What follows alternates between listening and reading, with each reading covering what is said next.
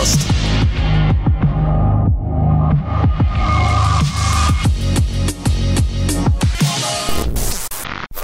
Добрый вечер, день, утро и любое время суток, которое вы выбираете, знаете, как говорится, put your preferable time here, короче. Я вот. живу на Альдебаране, у нас 73 года.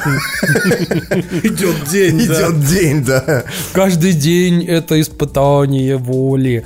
Ну. Как вы понимаете, вы слушаете э, Завтракаст, подкаст про игры, медиа и технологии. С вами бессменные ведущие Дмитрий Замбак. Это я, здравствуйте.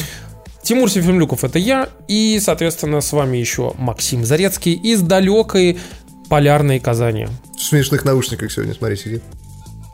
А что, задержка большая? Да, Причем пацаны, доходит, если... доходит так же, как и, и раньше, очень долго. Да, да. Да, да, пинг у нас, знаете, вот как у Google стадии с Россией примерно. Вот такой же, как у нас э, из Москвы с Казанью э, вместе с Максимом. Это 164-й выпуск подкаста «Завтракаст». А, вы с нами уже больше, чем 200 выпусков с учетом спешалов и прочей всякой дребедени. Спасибо вам большое, что вы нас слушаете. Если вы только-только присоединились к нам первый раз, то, скорее всего, вы, возможно, не знаете, чего мы, почему мы, зачем и для чего. А если вы сюда попали первый раз, то, скорее всего, вам или посоветовали, или же вы наткнулись на нас по ссылке, или, возможно, вы читаете наш Телеграм или Твиттер. В любом случае, скорее всего, вы Возможно, сначала с нам, к нам относитесь хорошо и даже, может быть, даете нам, знаете, некий кредит доверия, но не надо этого делать. Мы плохой подкаст. Это ошибка, знаешь. У тебя метод противного рекламы, что ли? Что сейчас происходит? Скажи мне. Да нет, на самом деле я шучу, пацаны, конечно, мы отличный подкаст, один из самых лучших в России. По крайней мере, это не мои слова. Не мои слова. Я постоянно можно... читаю это. Я постоянно читаю это в комментариях. А, а можно, пожалуйста, ссылочку на Википедию, где это написано? А? а? Citation а? needed, знаешь, да, так да, это. Да, да. Пожалуйста, кто-нибудь пойдите уже напишите на Википедии статью с цитатами комментариев э, Васи из-под Запинска э, на iTunes, что типа топовый подкаст включаем пацанами в гаражах. Короче, вот. Давайте, вот, пацаны, кто-нибудь, пожалуйста, сделайте это уже. Ну или хотя бы на руку моря. Я, я просто представляю, знаешь, такой российский подкаст от простых парней из Челябинска, так и называется, за гаражами. Ну да. Вот. Сегодня мы, тести- мы тестируем семечки у Мартина. Ну, так что улучшаться они, конечно, сука, средне. Но а, Макс, эта шутка устарела на, на, на первой фразе. Вот, Но текстура, понимаешь? На вот, первой э... фразе устарела. Хватит. Я боюсь, что семечки, семечки Мартина занесут тебе семечками Мартина, и нет, Макс, мы на это не готовы. Короче, пацаны, а, смотрите, а, ну раз уж мы начали наш, в общем-то, 164 выпуск Завтракаста, это почти как 64, только на 100 раз больше, лучше и сильнее, круче, веселее. Да, но это а... не 100 раз на 100 единиц, я бы так это назвал. А то к нам математики опять придерутся и скажут, что 100 раз это как бы, ну, это... Мы говорим на 100 раз. На это 100 получается 6400, а до этого нам еще на далеко. 100. Знаешь, мы как бы, мы, у нас математика хорошо, мы не говорим в, когда надо говорить на. Я сразу почувствовал себя просто, знаешь, там, политологом и геополитиком, знаешь, как говорится, когда не надо говорить в, а надо говорить на, или да, наоборот. Да, да. И на самом деле нам занесли, э, сразу скажу, довольно много, потому что нас попросили, ну, как бы вообще периодически рассказывать об одной истории. Об одной истории вот. А в России появился очередной э, сервис э, стриминга, больше по сервису стриминга, богу стриминга. Только Но... не сервис стриминга видеоигр, не о том, о чем мы подумали. Да, это сервис э, видеостриминга, ну, знаете, там фильмы, сериалы, ТВ, вот это все. Но, вы знаете, мы, когда они к нам пришли, мы такие сначала подумали, что ну, точно какая-нибудь вот. А потом, э, когда посмотрели, такие, типа, погрузились, как-то поняли, что ни хрена себе, на самом деле, чуваки заморочились. Вот. А, это сервис, который называется TV. А, More как море. Е, е без, без Море ТВ, да. Да, море.тв. А, на самом деле, чуваки очень сильно заморочились. Они вот только сейчас в стадии беты, они скоро из нее выходят вот, вот, вот прям вот на днях. Обещают до конца года буквально уже запуститься нормально, адекватно. Но у них очень многообещающая история. А, смотрите, дело в том, что MorTV поддерживается, а, в общем-то, в ГТРК и национальной медиагруппы НМГ. И а, у них классная история с чем? Что, во-первых, у них эксклюзивные а, права на ряд российских сериалов и ряд а, западных сериалов. И а, у них довольно быстро растущий каталог фильмов. А, и, в общем-то, а что стоило бы упомя- упомянуть в первую очередь? Во-первых, у них ам, есть сериалы, причем некоторые из них даже на эксклюзиве, а, которых, типа, ну, официально в России вы больше нигде не сможете посмотреть. Некоторые из, э, из сериалов а, у них, а, ну, как и у всех, есть. Я могу сказать, что мы так, типа, быстро, когда окидывали а, взглядом каталог, ну, из того, что, как говорится, мы могли бы сами, в общем-то, посоветовать и упомянуть, это, например, рассказ служанки, Modern Family, Как стать богом, Легион, а, Мистер Мерседес, Фосси Верден, кстати, я потом расскажу как-нибудь вам про этот сериал крутой, Уловка 22, про который мы упоминали, ну и такие классические вещи, типа вот тех же самых друзей или там Как я встретил вашу маму. Я, Вот, кстати, могу и- сказать, что я там смотрел по дороге с Норманом Ридусом. Это шоу Нормана Ридуса, которое он делает специально там для какого-то канала американского. Вот он есть на AMC. Муртове, да. Так, подожди-ка, а это не то, ли, что- не то что ли реклами- рекламируется в Death Внутри Stranding? Death Stranding, да, именно оно есть. А, понятно. То есть, короче, если вы хотите посмотреть то, что рекламируется в Death Stranding э, с Норманом Ридусом, вы можете как раз воспользоваться More TV. И а, смысл в том, что у них еще есть и фильмы довольно классные, у них тоже растет очень сильно каталог, и быстро. Из, ну, из более-менее новых э, фильмов симпатичных у них есть там про зеленая книга. Вот, потом там, типа, знаете, всякая... Пожалуйста, не делай так больше. Знаете, там есть Алита, например, фильм «Мы» э, Джордана Пила, там та еще парочка, которая с Сотом Рогином и Шарлиз Терон, «Игры разумов», которую я очень советовал с... э, блин, все время забыл, как же его зовут так этого... Рассел Кроу? Рассел Кроу, да, короче. И, в общем-то, куча других классных фильмов. А, Мы еще сегодня отдельно расскажем небольшую классную историю по поводу, а, в общем-то, More TV. Но, наверное, закончить э, хотелось бы тем, что у них будут эксклюзивные премьеры различных сериалов, а, в том числе российских, типа Филатова с Федором Бодручуком, «Кухни» с Дмитрием Нагиевым, и а, заграничных э, различных крутых э, сериалов, типа «Блудный сын» с Майклом Шином, а, «Как стать богом в Центральной Флориде» с Кирстен Данст, как раз вот я говорил о том, что он у них тоже вышел вот буквально вот так вот. Потом у них э, с Джули Орманд будет сериал по расчету, потом еще от создателей сплетницы сериал «В поисках Аляски», он вот уже тоже прям вот сейчас вышел, можно у них посмотреть. И, собственно, десятый сезон э, «Ходячих мертвецов». Ну и куча-куча всего остального. Так что, типа, обратите внимание, если что, имейте в виду, что э, промокод Завтракаст э, вам даст месяц бесплатной подписки. Э, этот код можно активировать до 16 декабря, но есть нюанс, короче. Э, Подписка требует э, того, что вы привязали карту туда свою.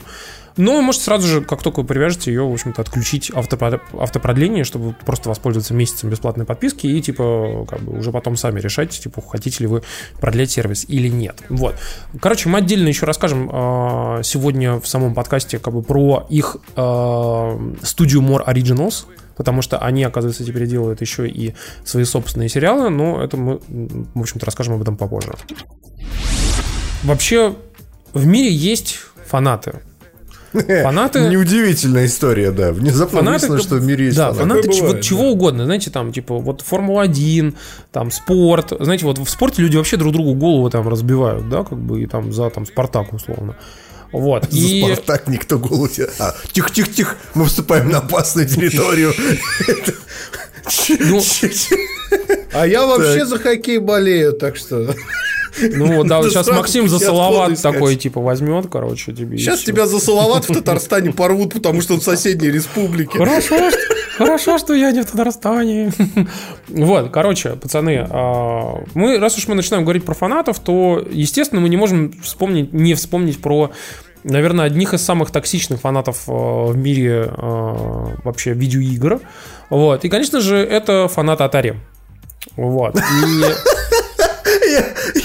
Я представил себе фанату Atari сколько сейчас? Лет 60, наверное, уже фанату Ну, Atari. это правда. Но э, мы, конечно, говорим не про фанатов Atari, естественно, а про фанатов Nintendo. Вот. Дело в том, что тут довольно интересная история э, случилась э, на этой неделе. А, Макс, я правильно понимаю, что кто-то на что-то разозлился и... Короче, история, история следующая. Есть компания Game Freak. Это Так. разработчик, который делает игры по покемонам. И если вы, кстати, этого не знали, покемоны это не first party игра Нинки. Это second party игра. Ее делает студия, которой Нинки не принадлежит. Японская студия Game Freak. И они а, делают сейчас новую часть серии, называется Pokemon Sword and Shield. И вокруг игры идет куча споров. Потому что они очень много порезали углов, они очень сильно упростили графику, отказались от отдельно нарисованных арен, а, они очень сильно сократили покедекс, то есть количество тех покемонов, которые вы можете в игре поймать по сравнению с предыдущими частями. Короче, изменения там э, спорные, но такие из серии, что когда ты переходишь на более, ну, на более новое поколение железа, ты понятно, чем ты жертвуешь в угоду качеству, как это часто случается. Так, да? ну. И на них реально накинулись фанаты Нинки, потому что вы портите нашу игру, скоты. Да что вы себе там вообще позволяете? Да как вы могли посметь там? Подожди, а предыдущие игры делали они же? Да, да, все игры по покемонам делал Game Freak. А, А чем они, чем они мотивировали то, что они а, в из гигантского просто безумных размеров покедекса оставляют только часть покемонов в новой игре. Ну, потому что картридж маленький и свич у тебя небольшой. То есть, ну, как бы это даже вопрос размера. Потому что, Это прикинь, глупое объяснение. с- нет, ну а прикинь, тебе надо с графикой уровня э, этого, с графикой уровня свеча, а свич это графика уровня PS3. Макс, я каждый раз же забываю, что ведь эти эксклюзивные игры Nintendo делают маленькие маленькие, Это маленькие маленькая инди-студия, инди-студии, я с- где сидит 5 человек, и они понимают, что игра продастся, скорее всего, 100 тысяч копий, и зарабатывают они, заработают они, ну, максимум миллион долларов. не Поэтому спорю, они я на продакшн спорю, могут я- потратить только сколько, ну, ну, 200 тысяч долларов, да, наверное. Нет, я думаю, объяснение в другом, то что они просто не успевают к дате релиза, вот и все. Они выкинули тех покемонов, которые не слишком популярны. Мне кажется, это нормальное явление. Подожди, аутсорс там. А в Покедексе на самом деле до жопы покемонов, и даже если допустить, что типа а, поке- Покедекс они бы впихнули там э, полностью, и даже это бы вам заняло весь свич, вот, э, то есть еще один момент, что там, я так понимаю, главная претензия, что сам Покедекс не очень удачный. То есть они выкинули очень многих популярных и известных покемонов. Ну, знаешь, как ростер, э, как Ну. в каком-нибудь автосимуляторе. Ну, это, да- давай, выкидывают- давай я упрощу, давай я упрощу тебе задачу. Вот это как из Сабзира Скорпиона выкинуть из Mortal Kombat. Да, да, да, да, да, да, что-то в этом духе. Вот. э, Короче говоря, э, в- при всем при этом покемонов не надо думать, что там мало, там их порядка 400. 400 штук. И для каждого Но нужно не нарисовать 403. анимацию и баланс продумать, понимаете? М? М? Ну, вот, Ну, как бы ну вот не предположим, так и что? Ну, то, а фанаты из-за этого бунтуют или что? Ну, это там еще есть куча других поводов, не будем в них углубляться сейчас. Суть в том, что это, этот негатив вокруг э, студии Game Freak достиг такой точки, а в Game Freak еще есть проблемы сейчас очень серьезные, как раз как отметил Тимур, что они ни хрена не успевают. У них очень адские кранчи, а, и вообще, то есть есть информация, что в студии мораль очень низкая из-за этого. Вот, они полностью, ну, обосрались фактически с производством новой игры. А сейчас появился даже хэштег типа «Спасибо вам, Game Freak», где люди пишут, что, «Ну, чуваки, ну вы же классные, ну давайте, давайте вы не будете выпрыгивать из окон офисов, как модно в Японии делать. Ну, Там ну, смысл в том, что люди решили поддержать компанию Game Freak и запустили э, хэштег, который называется Thank you Game Freak. И по этому хэштегу вы можете прочитать э, довольно слезодробительные истории о том, что, э, в общем-то, люди реально пишут прям пр- практически под копирку, ну, то есть вы понимаете, что у очень многих людей это, так скажем, похожая история о том, что спасибо, что в детстве вы мне дали возможность посетить вот эти там безумные миры, я переезжал в школу там куда-то в Техасе, короче, меня там вообще все гнобили и чморили, а вот я после этого, типа, сидел и играл в покемонов и встречался с такими же хиканами, как я, короче, эти многие люди стали моими друзьями на всю жизнь, и типа, спасибо, что вы спасли меня, и вот это все. И как бы на самом деле это очень позитивная, очень классная история, я ничего не скажу. И я понимаю, что просто вот Россию это все обошло стороной. Вот, потому Да, что... это правда. Да. Потому что мы все упарывались там все в Денди и там в Сегу в Супер Нинтендо, а они все упарывались в геймбоях как раз-таки в, вот в покемонов, короче. И для них это, это вот в середине, в конце 90-х годов это было просто, э, ну, это было супер-пупер мания просто для США. А у нас нет. Counterpoint, у нас все играли в капсы с покемонами. Ну, не И все. покемонов и- показывали по Первому каналу, так-то. Да. Но, вы знаете, их показывали уже после, как бы, то есть их показывали в тот момент, когда уже, типа, была там что-то вторая или третья там игра уже по счету. Вот. А с покемонами было очень, на самом деле, парадоксально в России, потому что покемоны в России были очень популярны. И у меня до сих пор где-то валяется плюшевый Пикачу купленный тогда еще на волне всего этого хайпа. Но при всем при этом Нинки в России официально не было вообще.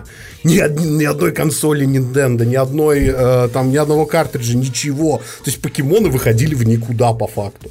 И вся популярность вообще никак не отразилась на популярности Нинки в России.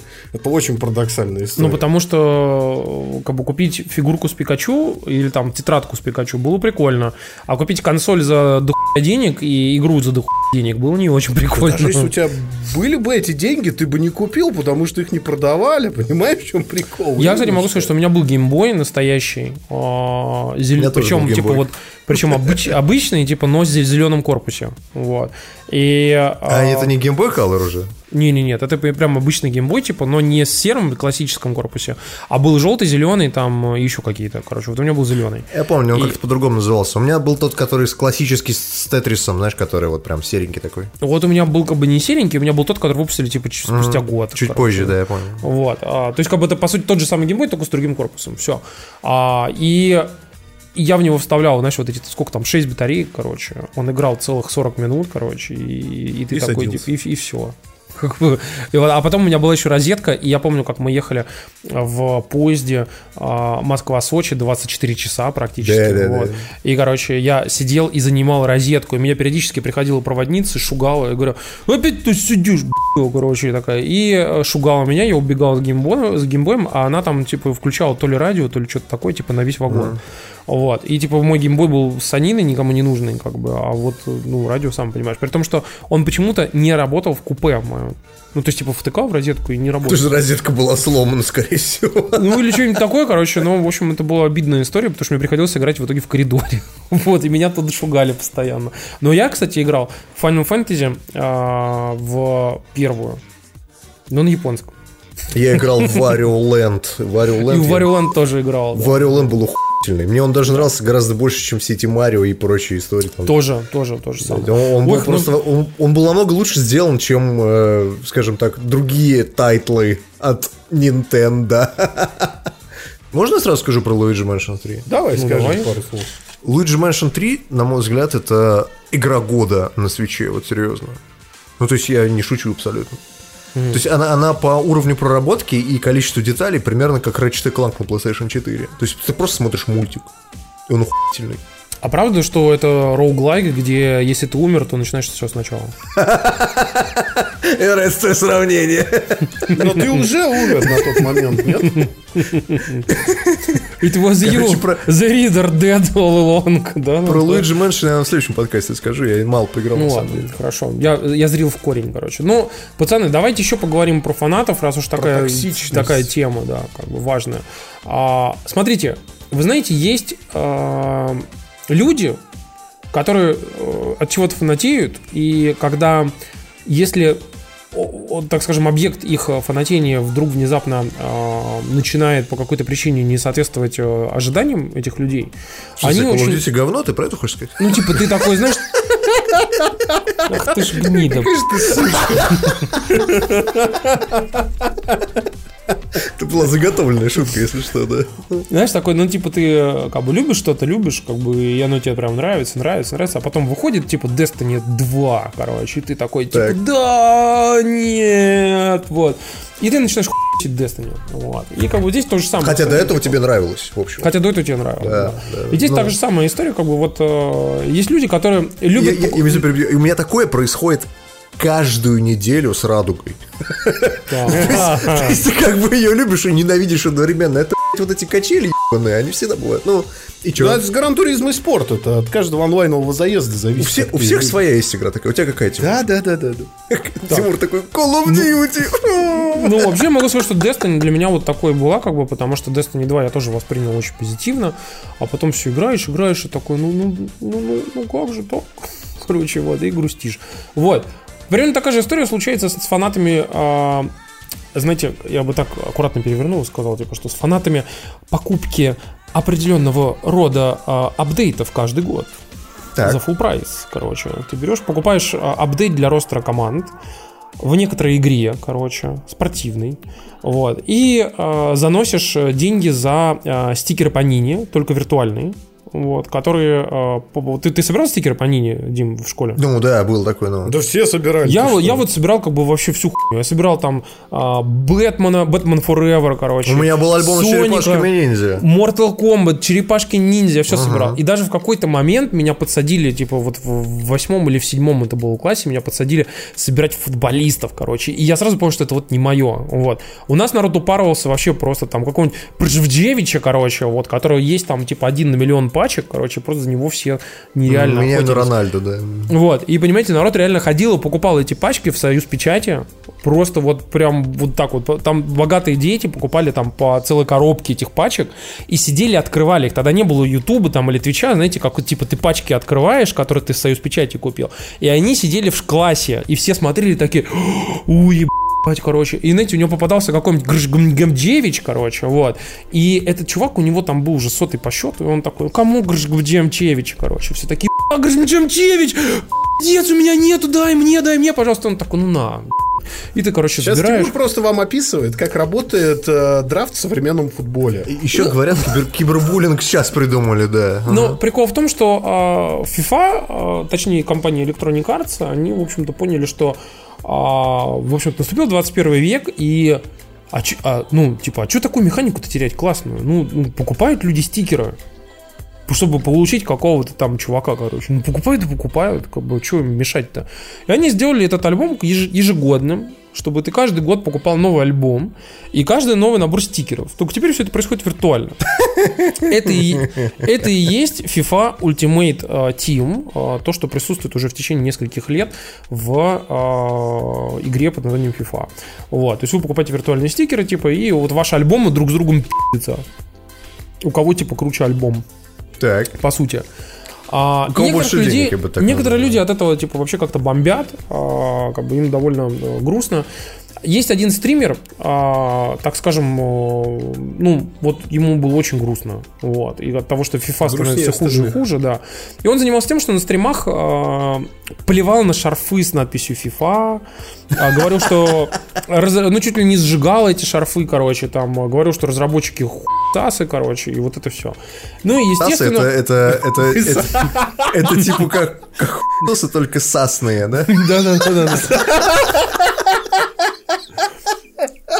И, в общем, вы знаете, вот, ну, сами понимаете, что сидят чуваки в ЯА и такие думают, ах ты ж сос, как бы, ну вот, ну куда ты, куда ты лезешь, блядь, как бы, ну вот ку- куда ты, блядь, лезешь, Ну, короче. забегая вперед, забанили они его или что сделали? Конечно, они его забанили, короче. Они э, забанили его в самой фифе, Так. пожизненно причем, как бы, чувак, естественно, бомбанул, говорил, что, типа, я к вам со всей душою. Знаете, так бывает, типа, это как у нас в знаете, приходят люди, которые э, каждый выпуск хуесят, короче. Ты берешь чувака там, типа, банишь или говоришь, пошел нахуй. Он такой, ебать, каждый ваш выпуск слушаю, а вы не прислушиваетесь к вашей, вообще к нормальной, э, оригинальной, нормальной, типа, адекватной критике. Я, я, я каждый раз вспоминаю эту историю, знаешь, типа, да я тебе, мразь, хоть раз оскорбил. Примерно При этом- самое. ну. При этом надо заметить, что на самом деле это лишний раз показывает, насколько видеоигры провоцируют насилие. Потому что если бы это были реальные футбольные фанаты, они бы давно уже разъебали стадион, обоссали его, подожгли бы автобус команды и от бы главного тренера. Но скандала бы не было. Да, потому что это просто ультрас. Скандала бы не было зато. Ма- Вы, вы что хотите, чтобы как было, как у ей? Камон. Короче, чтобы вы понимали, а, нам тут правильно пишут о том, что он э, не просто это делал на стримах, он это делал на партнерских, На стримах. партнерских, То есть такая приходит тебе FIFA и говорит, ну что, чувак, давай, мы тебе там заплатим. Мы такие, да, да, да, давай, короче, обоссу ваш шарф прямо на стриме. Мы такие, давай, пацан, не, что, что, что, что? Отмена, отмена! Аборт Мишан! Вот, и, а, в общем-то, что вы думаете? За чувака, естественно, как бы начали вступаться определенные слои интернетов, ближе э, в сторону чуть-чуть пониже, чем середина интернетов. Вот. И а, Это чуть пониже, чем середина. Это Мне нравится это выражение, чуть пониже, чем середина. Ну-ну. Ну, окей, хорошо. Ну, в общем, допустим. за чувака прям нормально прям ступались, короче, там, типа, ах вы хуйсасы, как бы, что это вы забанили чувака? Ну что, что он плевал на ваш шарф на партнерском стриме. Прекрати говорить хуйсасы, это звучит очень странно. Вот. Ну, знаешь, некоторые же говорят ютап, как бы, меня это вообще выворачивает просто в момент... Некоторые и миньет пишут через мягкий знак, как некоторые. А, а? Ну ладно, хорошо. Короче, и в общем, в чем прикол, что а, эти чуваки, кроме всего прочего, знаете, что еще сделали? Они взломали аккаунты чуваков в Твиттере, которые работают в ЯА, на ФИФУ. Вот. И у некоторых из них, типа, запостили вещи, типа, что вот этот стример, типа, что мы его разбанили. Вот. А зачем? Честно, Не, подожди, то есть они не стали писать ничего плохого, а просто написали, что не разбанили стрим. Ну, они начали А писать, что-то типа, как бы, или там, типа, мы хуйцы, короче, или там что-нибудь, типа, знаешь, там, типа... Ты заебешь мне этой фразы сегодня, я чувствую, это специально это делаешь. Ну, знаешь, как я, смотрю тут аниме одно, а, я уже рассказывал про него, про Моногатари, и там, типа, одна из героинь, а, каждый раз, когда чувака встречает, э, коверкает его фамилию, и он такой говорит, ты же специально отойдешь, я оговорилась, или там, я прикусил язык, Что, типа, я не специально. У Тимура это highly relatable, если что. Просто все, к чему это ведет, что вот такие, типа, вы бравые кулхацкеры, взяли, взломали аккаунты я, я думаю, интересно, вот во всей этой э, великой борьбе это как-то помогает? Как бы, Или чуваки из Я такие скажут, а, ну теперь точно надо разбанить. Ну, типа, Да, да, да, ну, да. раз, раз наши аккаунты взломали, раз, ну, надо, надо- раз нам, надо- нам сказали, что так, так это нехорошо, мы так делать больше не будем, да. Да. Люди никогда не думают головой, когда э, ну, ссорятся с кем-то. Мне кажется, здесь, здесь работает принцип типа обосрал и рад. Вот серьезно. Это так работает. Ну, в общем, если честно, я считаю, что это все идиотская какая-то ситуация. Просто совершенно... И чувак идиот, и я тоже. Вот э, киберспорт, в нем уровень драмы вообще не сравним, не сравним с настоящим спортом. То есть, что случилось бы в настоящем спорте, если бы футболисты отстранили по допингу? Сначала бы фанаты отпи***ли друг друга на площадь. Так. Потом бы они отпи***ли друг друга на стадионе. Так. Потом бы они забросали фаерами, там, я не знаю, а, какую-нибудь... Потом бы оштрафовали клуб на миллион евро. Вот. Причем потом второй. И на стадионе еще года три бы скандировали идиотскую стишок-частушку Да, про да, этого да. чувака. Вот, Вот, стопудово. э, Ну. не, на стадионе все рифмуется. В общем, и суть драмы в э, киберспорте примерно такая. Я просто вспоминаю историю, э, которая случилась с чуваком, который играл в лол. Э, Я не знаю, как его зовут, просто не помню. Ну, вы его знаете, он в таких синих наушниках сидит, лысый, накачанный, известный стример достаточно. Ну, вот, его банили за адскую токсичность в лоле. Э, Причем он реально, он очень токсичный был игрок, он там писал, ой, я твою мамку ебал», прям на стримах, знаешь, официальных полол такой, Тайлер один пишет, это он? Тайлер Уан, да. И Тайлер Уан, о, его забанили, его просто обложили санкциями со стороны Riot Games, но он не стал лезть в залу. Он, честно, по-моему, несколько лет отсидел без лола, и потом вернулся в комьюнити, вернул свою популярность, и как бы вот пример того, как это все можно разрулить, что называется, в какое-то, ну, я не знаю, конструктивное русло. Вот вы тут говорили много про идиотские идеи, а знаете, что было идиотской идеей изначально? Так, ну... То есть, не, вы, я, я по, по лицу Тимура вижу, что он не хочет, чтобы я именно с этого переходил на эту новость. Даже так, да? Ну, окей, давай, Димка, давай. Мочи. Давай. Если что, это ты сделал, да? Это не я. Давай. Да, да, да. Идиотская идея изначально было придумать э, стриминг э, видеоигр и сделать его, ну, потому что, потому что, потому что, потому. Не знаю, Я считаю, что вообще в целом как бы стриминг игр это неплохая идея, просто в текущей имплементации он не очень, так скажем, как бы, хотя вот, например, народ, который играл в российскую версию GeForce Now, Это а, я, да. Да, говорят, что, в принципе, ну, играбельно в целом. Играбельно, но э, возникают большие вопросы, будет ли играбельна стадия, потому что сегодня, например, появилась лайнап э, игр, которые появятся в стадии на старте, а я напоминаю вам, что Google Stadia не будет на старте в России и еще в ряде стран. И запустится Почти она везде. 19 ноября, то есть все через неделю. И через неделю вы можете поиграть аж в сколько? 12 игр? Да. 12. Три из которых это Том Райдера. Чтобы вы понимали, как- о каких играх мы говорим. Итак, Assassin's Creed Odyssey. Да. Destiny 2. Да. Ебой.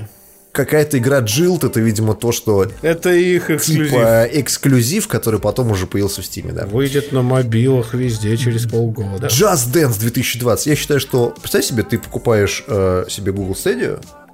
Чтобы играть Just да, Dance. чтобы играть Just Dance. Такой вопрос, а какой-нибудь motion контроллер там есть, или ты телефон с телефоном типа прыгаешь? Ты будешь с геймпадиком играть вот этим вот специальным. А Он же классно. танцевать надо.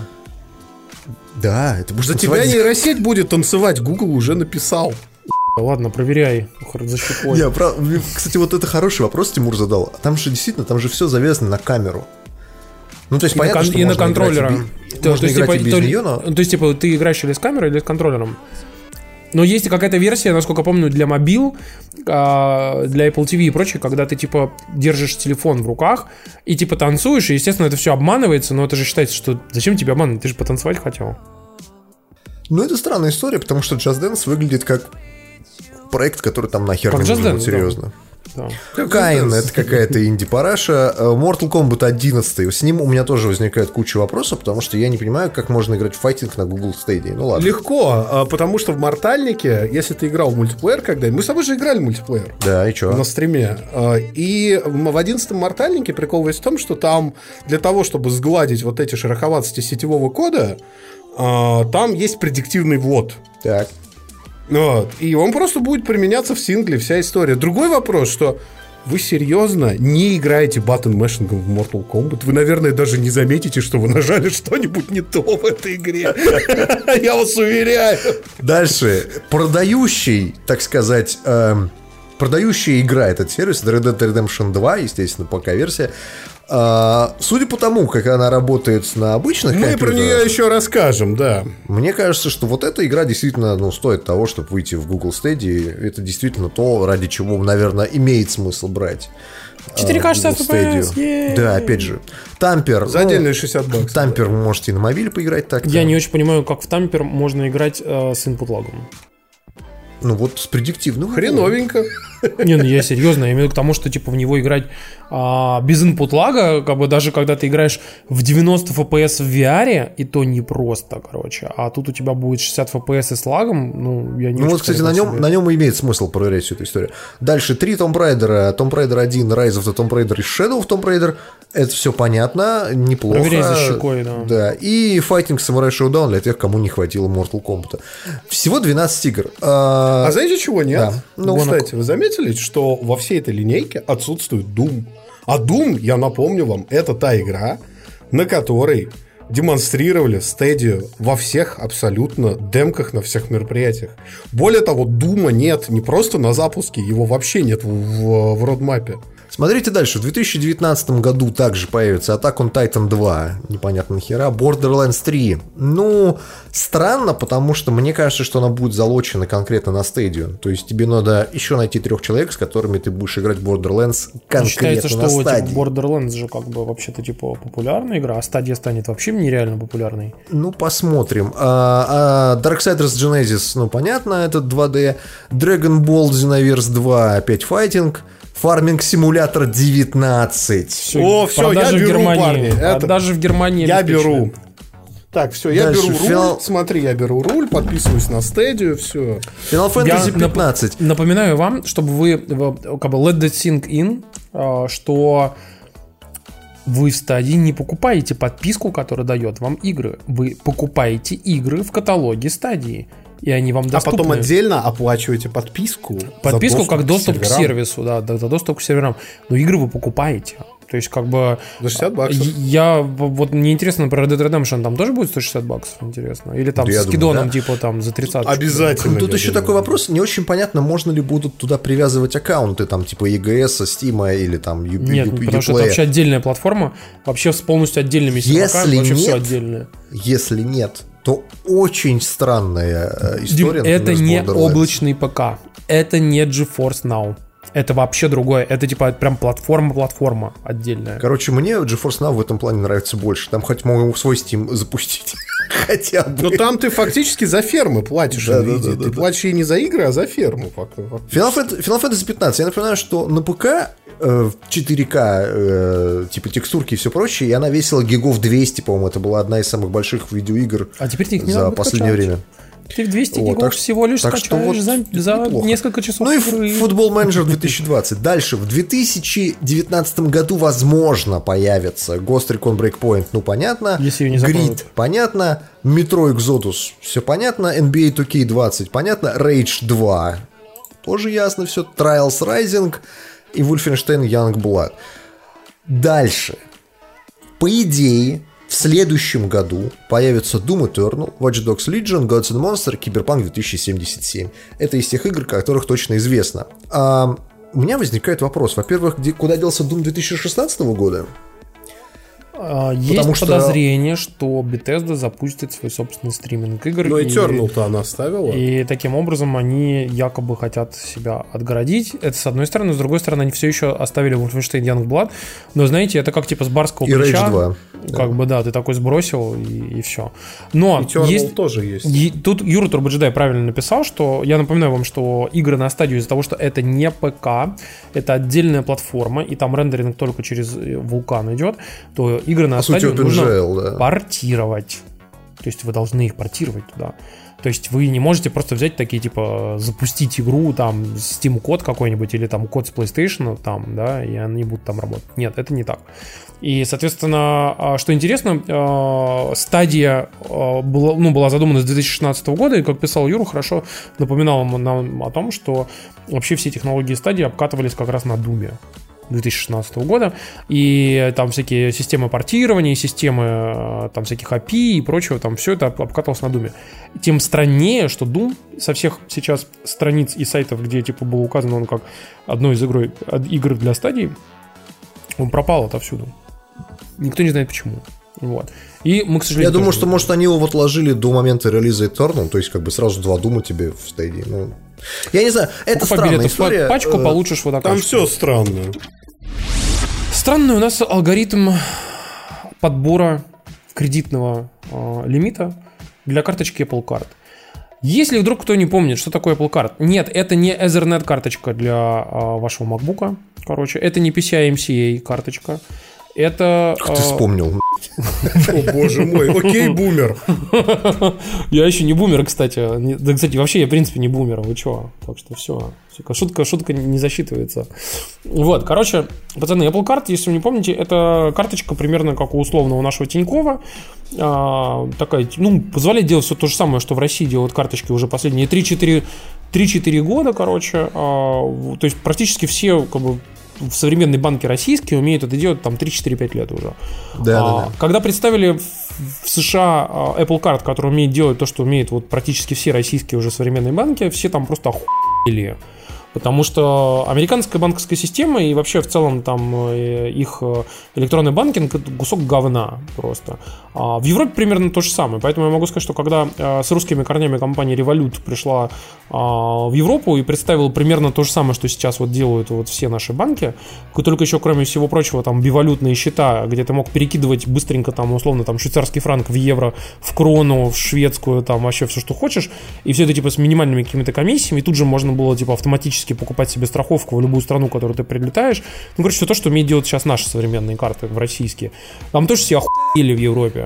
Просто охуели. А на фоне того, что револют очень быстро был догнан в России нашими компаниями типа Тинькова, Сбера там, и всяких остальных, а Револют не пришел в Россию в итоге. Они должны были прийти еще прошлой, прошлой осенью. Вот. И так и не пришли в итоге.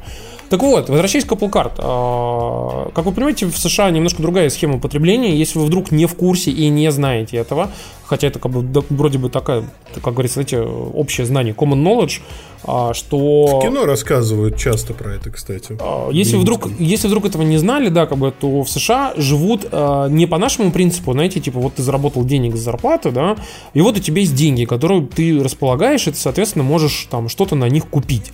Ну или ты взял еще кредиты, например, вот ты получил зарплату, и с этой зарплаты там кусочек кредита погасил, короче, ну а на остальное живешь, да. В США работает по другому принципу. В США ты живешь на кредитные деньги, А, соответственно, когда ты получаешь зарплату, они просто покрывают твой кредит, ну, твою кредитную задолженность. Да. Соответственно, если ты не получил зарплату по какой-то причине, вот, то ты оказываешься до должен банку, вот, как бы, потому что ты э, срок выплаты кредита, как бы, и ты, ты вообще как должен, вот. И, с одной стороны, это хорошая история, которая открывает тебе доступ к большому количеству социальных благ, потому что, например, тебе могут дать там очень быстро э, там денег на тачку, на там типа на квартиру, на то, на все, короче, потому что все понимают, что типа это же не ты платишь, а банк, а дальше ты уже попадаешь в кабальные там условия и расплачиваешься этими бабками. Вот. Так вот, Apple Card это то же самое. Это, это кредитная карта чистой воды, как бы, где вам э, дают определенный лимит, и ты понимаешь, что типа у тебя там условно есть там, там 3000 долларов в месяц. Вот. А, и там с кучей всяких анальных ограничений. И, соответственно, когда ты получаешь свою зарплату, ты, как бы, допустим, потратил там 2000 долларов, короче, ты получаешь зарплату там 3000 долларов, у тебя, соответственно, часть погашает кредит, а часть уходит на твой savings аккаунт, ну, то есть э, депозит, по сути. Вот. Долго подводишь к новости. В чем новость? Короче, прикол, ну, как бы я просто рассказываю, потому что для многих людей это неизвестно. Это важно. не очевидно, да. Да, как бы для многих это не очевидно. И смысл в том, что а, когда э, Apple сейчас сотрудничает пока что только с одним банком, это Goldman Sachs, это типа один из самых крупных частных банков в а, США, типа нашего какого-нибудь там Альфа-банка, э, ну, да, Альфа-банк, наверное, наиболее ближний вообще такой, так скажем, пример.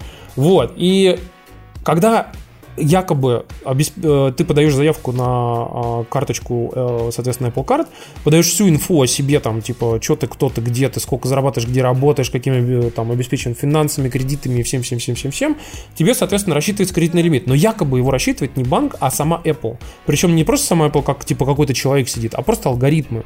Вот. Так. И, соответственно, люди, многие столкнулись с тем, что когда они живут в семье, и у них абсолютно общие все финансы и все показатели общие. Ну, то есть, типа, тебя спрашивают, э, типа, что ты где работаешь, сколько у тебя там денег, сколько у тебя кредитов, у тебя типа, все общее вообще. Вот. И выясняется, что люди, мужики часто, мужья, допустим, в семье получали э, кредитные лимиты в 10 раз больше, чем женщины. В 20. 10-20 раз даже больше. И, ну, как бы там, ладно, еще сначала народ такой, типа, думал, ну, какой-то, наверное, единичный ошибочный случай. Так вот, короче, оказалось, что Стив Возник, сооснователь Apple, и его жена стали, в общем-то, участниками точно такой же ситуации.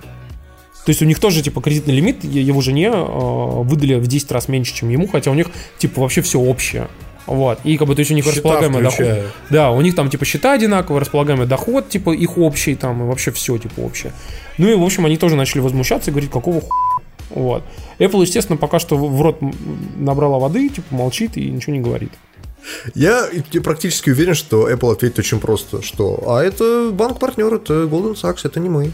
Как бы. Чё, в чем проблема? А Goldman Sachs что скажет? А Goldman Sachs ответит очень просто, что типа... Это Это всё Apple. То есть вы, вы сейчас просто славянский damage control раскручиваете по факту. Не, я думаю, там у Apple все немножко посложнее, чем Дим, чем славянский Damage Control. Вот. У них, я думаю, все там по- по- получше будет работать. Ну, короче, то, что Стив Возник это сказал, это все замечательно. А, ну, там же высказался еще и мужик, который э, то ли создатель Ruby on Rails. Нет, это один, один из главных рубистов. Там смотри, в чем история была. Давай внесу некоторую ясность. А, Сначала на это пожаловался один из главных рубистов.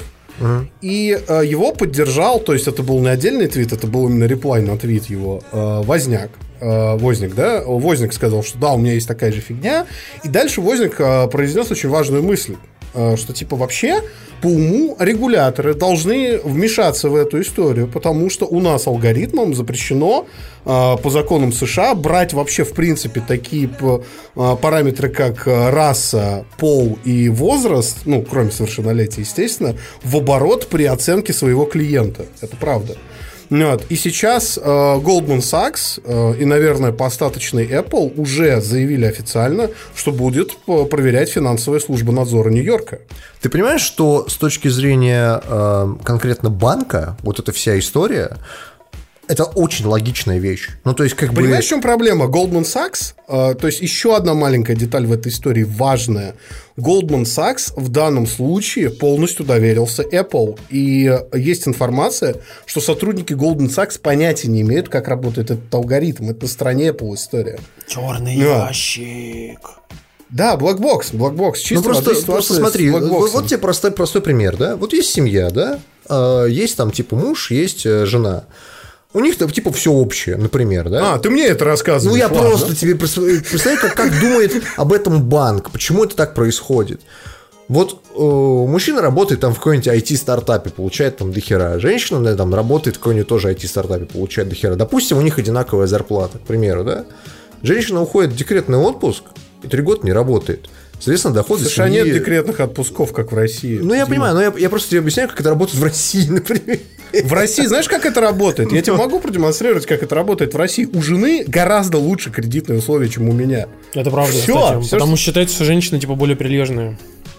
Да, да. То есть вот у жены у нее гораздо лучше кредитные условия, гораздо лучше ставки, гораздо лучше подвести, какие могут надежные быть, лимиты. эм, как сказать, какие могут быть эм, истоки такого отношения со стороны Истоки банка. такого отношения я тебе скажу. Мы же уже про это рассказывали в нашем подкасте, что ну вот то же самое скормили виртуальному судье объем дела, а потом оказалось, что каждый черный должен сидеть за решеткой, понимаешь? Все на основе статистики, потому что белых отпускали, а черных сажали. Даже тогда, когда черные были не виноваты. Понимаешь? Да, да, и то же самое с женщинами. То есть там, видимо, скормили какой-то объем, допустим, банковских данных Goldman Sachs, и окажется, скорее всего, в этой истории, если все-таки размотают, что не виноват не алгоритм Apple, а массив данных, которые ему скормили, потому что Goldman Sachs расисты. Потому что Goldman Sachs, Тан- оказывается, просто-напросто кучу времени просто не давали женщинам кредиты. И они считали, что а вот женщинам не надо давать кредиты, короче. И вот нейросеть такая посчитала, что ну раз пацаны не давали, то как бы кто, кто, кто мы такие, что, кто А, мы такие, есть- чтобы судить, да. Если пол женщина, то ми- минус 2%, там, типа того. Да, да, что-то в этом духе. Понятно. Ну, Странная это грустно, история. конечно. То есть это странная история, что это произошло с Apple. Но я думаю, с другой стороны, если бы эта история произошла не с Apple, а какой-нибудь там MasterCard, никто бы даже не излупил, серьезно. Ну, то есть всем было бы насрать. А, Это правда. Я думаю, что, ну, как бы, come on, чуваки. Я буду, я буду надеяться, что как бы, Apple все-таки как-то сможет выкрутиться нормально, красиво из этой ситуации. Смогут пересмотреть лимиты, типа, всем тем, у кого там, типа, с лимитами было плохо, или, по крайней мере, были какие-то от- отказные заявки. Вот. И как-то вообще, ну, как бы нормально все это сделать. Вот. Тут довольно классная статья вышла на Кварте. Кварц это такое довольно известное техноиздание. Местами желтит, но в целом нормально. Вот. а- Какой из них не желтит, скажи мне? Ну, Почти все. Ну, ну и что? Ладно. Короче, они написали о шаттл-сервисе, который работает в Южной Калифорнии, называется Tesloop. Ну, а слово Tesla плюс слово loop. Вот. А, соответственно, Tesloop получается. У них... Э, Да, ну. да, у них, короче, есть небольшой э, флот э, Tesla, который состоит из Model X, Model 3 и Model S, соответственно. А, там буквально 7 машин, по-моему. Вот. И что интересно, они, по сути, совершают гигантское количество поездок в течение дня, потому что возят народ там, типа, между там аэропортами, между городами, а, и, соответственно, совершают в день там просто какое-то космическое количество а, поездок. Это самоуправляемые автомобили или нет? Нет, обычные, ну, с водилами. Обычные, Обычные тачки. Обычные такси, Тесла, такси. да? то есть? Мгм. Обычный Тесла с водилами, вот. А, и, а, а, водила. мгм. да, чтобы вы понимали, короче, а, Tesloop необычная компания, хотя бы потому, что на них обратила внимание сама Тесла, А, так как у них Теслы на данный момент в мире обладают самым большим пробегом вообще среди всех Тесл. И причем, а, чтобы вы понимали, а, в среднем о них Теслы сейчас набирают по 17 тысяч миль в месяц. Вот. Это, ну, около 30 тысяч километров. То есть вы понимаете, что там в среднем человек обычный, э, ну, там, без там всяких суперводил, там, или тех, кто между городами ездит, там, 15-20 тысяч километров набирает там типа, в месяц, да, короче. А тут э, там около 30 тысяч километров. Ну, то есть два раза Ну, то есть они ездят много, да. Ну, вот. И так получилось, что э, у них, соответственно, гигантское количество э, километров было наезжено. Некоторые... У них есть пара Тесл, которых уже проехали, э, чтобы вы понимали, по 500 тысяч миль. Чтобы вы понимали, 500 тысяч миль это почти под миллион километров. Ну, 800 тысяч где-то, 700. ну, там типа 700-800 тысяч, как бы. То есть, а, это, ну, это астрономическое количество расстояния для машины. А, и тут правильно пишут о том, что вообще обычно в США а, в коммерческом флоте, ну, то есть, если ваша машина там, типа, работает э, по лизингу, например, там выполняет какие-то рейсы, или там такси работает, или еще что-нибудь в этом роде, или там на аренду сдается, после 100 тысяч миль их, их продают.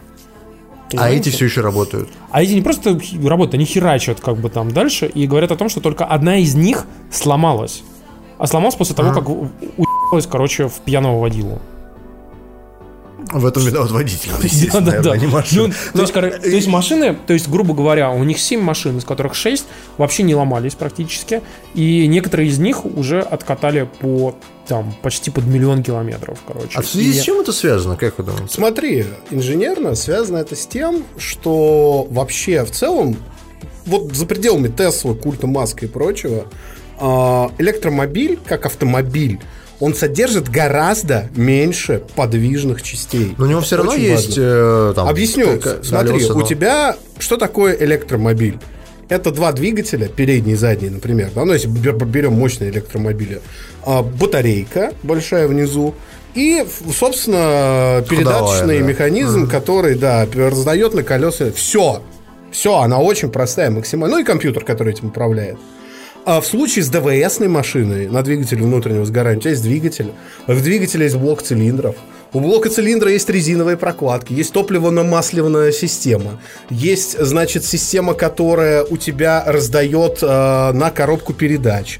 Коробка передач это просто ебистическое количество шерсти, шестерней. То есть серьезно. ты хочешь сказать, что просто движущих частей меньше, и поэтому они меньше ломаются? Ну, конечно, когда у тебя гораздо меньше частей, которые в механизме двигаются, у тебя гораздо надежнее становится сам механизм, потому что он работает максимально прямее. Яркий пример не из автомобильной индустрии.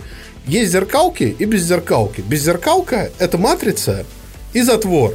Причем очень часто сейчас затвор уже вообще электронный. То есть, когда матрица сама затемняется и растемняется, там нет механического элемента. Sony Alpha 9. Вот. А есть камеры с механическим затвором, зеркалки, у которых еще зеркало поднимается каждый раз, когда ты снимаешь кадр, потому что оно выдает же в глазок картинку. И ресурс без зеркалки, если ты ее не уебешь, он бесконечный на электронном затворе. Потому что у тебя вообще ничего не двигается во время съемки, то есть совсем ничего.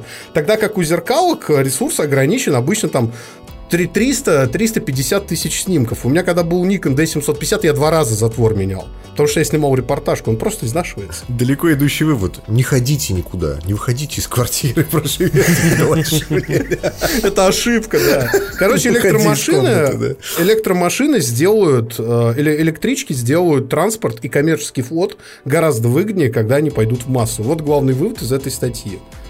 Ну, вообще, там, смотрите, как бы они больше приходят немножко к другому выводу, о том, что а, первое, а, с точки зрения коммерческой эксплуатации Тесла оказалась типа вообще очень крутой машиной, потому что расходы на ее ремонт, расходы на амортизацию и вообще как бы все возможные расходы намного меньше, чем у стандартных машин. Они, например, приводят а, в том числе интересную статистику о том, что а, падение стоимости машины, ну, как бы после того, как ее, типа, используют в течение времени и после э, определенного километража, у Теслы практически в два раза меньше, чем у Мерседеса. Ты знаешь, тут есть ну, не- некая неочевидная история, потому что, во-первых, эта выборка довольно маленькая. Ну, то есть, как бы, даже несмотря на огромное количество машин, выборка все равно не очень большая по сравнению с огромным количеством машин на двигателе внутреннего сгорания. правда. Это первый момент. Второй момент, то, что это же где тестируется? В Калифорнии? Калифорния с идеальной Но они же, они же и сравнивают и идеальным тоже сервисом. точно так же с Калифорнией. Вот в чем Ну, проблема. я понимаю, просто и- интересно было бы сравнить вот э, стоимость обслуживания электромобилей, например, в какой-нибудь Канаде В Москве. и- или в России, да. Ну, Это был Россия просто- плохой пример, потому что у нас очень грязный воздух, грязные дороги, реагенты, а, плохие дороги, морозы. Вообще у нас, у нас не самая лучшая погода. Такие города есть везде. Я просто к тому, что есть, э, ну, Ну, как в общем, понимаешь, что вот есть смотрите, смотрите. с теплым климатом, есть Смотрите, в идеальных условиях, Канада. как бы, да, а, получается так, что условному там какому-нибудь Нью-Йорку там, или какому-нибудь там Лос-Анджелесу удобней в лизинге в итоге там или под коммерческое использование иметь Теслу, чем условный Мерседес, потому что это получается, что намного выгодней. И плюс еще с точки зрения там э, как это, э, там, окружающей среды, климата, вот этого всего. Но что еще более интересно а, здесь, что они оди- еще один вывод делают, что из-за того, что все больше и больше различных компаний хотят использовать э, электромобили, а, вот в лизинге. Они же, как вот я говорил о том, что в основном, типа, после там, с, там 100, там 200 тысяч, короче, они начинают продавать, а, в общем-то, свои машины, то говорят о том, что большое количество удешевленных электромобилей, причем старых, да, которые условно откатали там 200 тысяч километров, да, они будут дешевые, но они будут попадать на рынок и, соответственно, большее количество людей их будет покупать по дешевке. И вот adoption rate, а, так скажем, количество этих машин просто на дорогах у обычных людей будет повышаться. Из-за этого будет, будет расти улучшаться... геометрической прогрессии. Из-за этого будет улучшаться инфраструктура. А, ну, то есть, типа, чем больше у народа электротачек, тем ну, больше вероятность того, что будут ставить... Эффект снежного кома. Да, короче. короче. И говорят о том, что из-за того, что вот за последние там 5-6 лет все больше и больше электромобилей покупают во все эти вот коммерческие флота, и потом они оттуда выходят из-за а, того, что, типа, них там износ большой, народ их покупает, и просто тупо у людей на руках становится больше электромобилей. Слушайте, а говоря про дороги, э, давайте отправимся туда, где нам не нужны дороги, чтобы ездить, потому что ездить это все будет по офисам Яндекса. Яндекс, на самом деле, на неделе показал очень прикольную историю. Такие маленькие мини-тележеньки, причем а, мини-тележеньки, в отличие от тех, что по Кремниевой долине катаются, на настоящем селф-драйвинге. То есть это не индус сидит в дата-центре и управляет, а все-таки Макс, я могу тебе сказать, что я у Mashable, который периодически э, в Твиттере реюзует свои видосы примерно по 150 раз, я вот эту тележеньку э, самоуправляемую, точно такую же шестиколесную, видел последние 4 года, наверное, короче, они ее просто репостят как, как черти просто. И там, типа, о том, что вот self-driving, вот доставляшка, вот это все, типа, как бы, и как бы ты сидишь и думаешь, да, да, да, на улице она будет ехать примерно сколько, 5 минут, 6 минут, потом ее, да, естественно, говоря разберут. про тот факт, что, что, что именно это стартапы поймали на вот этом вот дата-центре, который управлял тележками. Суть в том, что Яндекс взял свою технологию, вполне рабочую, вы можете в Казанском монополисе, например, на таком такси прокатиться, Netflix, что сделали, кстати, некоторые наши слушатели. Ну вот. И э, запихнули ее в маленькую тележку и тестируют ее в своем офисе на Льва Толстого. У них на Льва Толстого, чтобы понимать, я там был много раз, такой большой э, офисный комплекс, который раскинут на несколько зданий между там, большим офисом, там еще кирпичные такие мануфактурные дома, в которых другие команды сидят. И, собственно, между ними будут кататься эти тележки, перевозить документы, перевозить какие-то такие штучки. А, и это все вот сейчас тестируется. Мне на самом деле очень радостно, что российские компании до сих пор способны с какими-то такими штуками входить в мировые хедлайны. Пускай это может не что-то супер новое, но, но, тем не менее, это ну, какой-то прогресс, и в отличие от очень многих продуктов Кремниевой долины, я знаю, что у Яндекса это, скорее всего, появится в том или ином виде на российском рынке. Да, как Яндекс Телефон. Они, они все 8 тысяч распродали. 17 тысяч. Они, они сколько произвели, столько 18. и продали. Да. 18 тысяч, это на секундочку э, iPhone, столько, по-моему, за одну секунду айфонов продается, кажется. Сравнение некорректно, но я к тому, что, смотри, вот эти тележки, мне нравится, это, это напоминает Звездные войны. Вот серьезно. Помните, там маленькие такие роботики катались? Да, реально же похоже. Да. Не очень ясно, почему они их не, при, не приделают к доставке, например, еды. А, подожди, подожди, подожди. А куда ты еду так собрался доставлять? В Чертаново Хотя или бы... в Южное Бутово? хотя бы в... В Жулебину, да. Ну что началось? Во-первых, там сразу написали, что э, этот робот, он довольно-таки тяжелый. Его нельзя просто так взять и спить. Понимаешь? Дим, скажи это, скажи это машинам, за которыми приезжают эвакуаторы, короче. Берешь Porsche Cayenne, поднимаешь, говоришь, что ты из ЦОДа, короче, а потом увозишь его в Чечню. Нет, я тебе просто, просто тебе объясню, как это работает нам, обычно. Нам правильно пишут, звучит как челлендж. Дим, Дим, Дим, смотри, это работает так. Вот стоит, значит, а, авиадвигатель, который весит 24 тонны. Так. Перед а, каким-нибудь условным, давай не будем называть, казанским авиационным вузом. А потом этот двигатель неожиданно пропадает и находит его на свалке цветмета. Вопрос, как и зачем там уже не возникает, понимаешь? Ну, как бы, ну, серьезно, ну, Дим, ты сам понимаешь, что в России люди будут как челлендж воспринимать просто его разъебать. Да и не только в России. Ты знаешь, почему дроновская доставка до сих пор не существует? Э, не потому, что есть какие-то технические ограничения или там законодательные, потому что в Китае это уже работает, можно договориться. Просто даже в США Если ты в Техасе такую запустишь, блин, надо свою AR-15 проверить, как она стреляет, понимаешь? А, пацаны, я могу вам сказать, что в российских, в российских тюрьмах, например, уже на постоянной основе ловят дронов, потому что, а, ну, как вы понимаете, дронов ловят далеко не всех. Да, да. Но с помощью дронов доставляют э, телефоны, наркотики, э, там всякие там таблетки, Сигареты лекарства, деньги, да. сига- сигареты, там, ну как бы сами Между понимаете. прочим, в Казани, в Казани котика, который носил тюремную контрабанду, на прошлой неделе сдали в приют. Да, я, кстати, тоже сгру- сгрустнул, короче. Причем, причем случайно совершенно нашли этого чувачка, короче, оказалось, что... Я, я еще подумал, типа, котик, наркотики, и подумал, типа, неужели он там срет ими, короче, а потом оказалось, что у него в ошейничке маленькое отделение. Сумочка. Да, да, сумочка Да. такая. Для, для, для кокосика. Знаешь, так собрал свои Apple Card, сидя в тюрьме, и снюхал, понимаешь? Маленький котик с маленьким кармашечком такой для кокосика. Такой. Бля, почему это так тупо звучит? Но, подождите, вернемся к э, этим управляемым машинам. Вы мне сейчас напоминаете, знаете, таких цифровых лудитов, которые говорят, что не, ну гужевой транспорт еще будет работать, на лошадях-то за можно кататься, а блядь, эти машины, блядь, заводить очень долго, блядь, и проехать не везде можно. Я не могу доехать до своего имения графа Льва Толстого, блядь. Пожалуйста, Герман, Герман, уймитесь. Я просто говорю, что вы, вы- вы- вы воспринимаете эту ситуацию как типа пиры блинкомом. Вот сейчас Яндекс запустил эти самоуправляемые машинки. Я уверен, что лет через 50 эти машинки будут, сука, везде кататься. Ну, то есть, как бы это будет- Знаешь, это у Кэмерона есть, там машинка катится по твоему черепу, если что. Я просто, я просто Дима, к тому, что на самом деле а, про эти машинки, э, по-моему, было в киберпанке, каком только вот любой киберпанк придумаешь, э, там везде были эти машинки. Везде Ну, Включая понимаешь, Blade Runner, с там чего-то- даже самый первый. С чего-то эта история должна начинаться. Чем бы тебе не начало? Ну, то есть, мне кажется, что это нормальное явление. Да, возможно, пару таких машин спиздят. Возможно, половину разъебут арматурами. Но, как бы, прогресс не остановить. То есть, о том, о том, что у тебя будет курьеры доставлять тебе еду на дом, ты лет 10 даже представить себе не мог. Для тебя Из это не, уклад- не укладывалось в голове, понимаешь? Ты думал о том, что да кто будет работать курьером? Да кому это нахуй? Да я лучше пешком дойду сам. Так это было. Прошло 10 лет, и ты, блядь, уже не выходишь из дома, тебе так просто похуй на это. Закажу себе пиццу, блядь, понимаешь? А, а знаешь, почему ты играешь Ну. в тест-тренинг, тебе лень, и к тебе приходит чувак из Яндекс Еды. И смотрит на твой телевизор, и такой на тебя потом, блядь, осуждающий, как на говно. И потом не забывайте о том, что сейчас камеры всякие распознавания блядь, везде. Приделаешь Лидары, тревожную да, кнопку к абсолютно. этому, блядь, машинке. Ну, то есть, как бы, пару, пару, пару раз ее спи***т, пару раз людей арестуют за порчу имущества и впаивают им какие-то миллионные штрафы, и больше уже никто не будет эти машины с дронами. Ну, как бы, серьезно.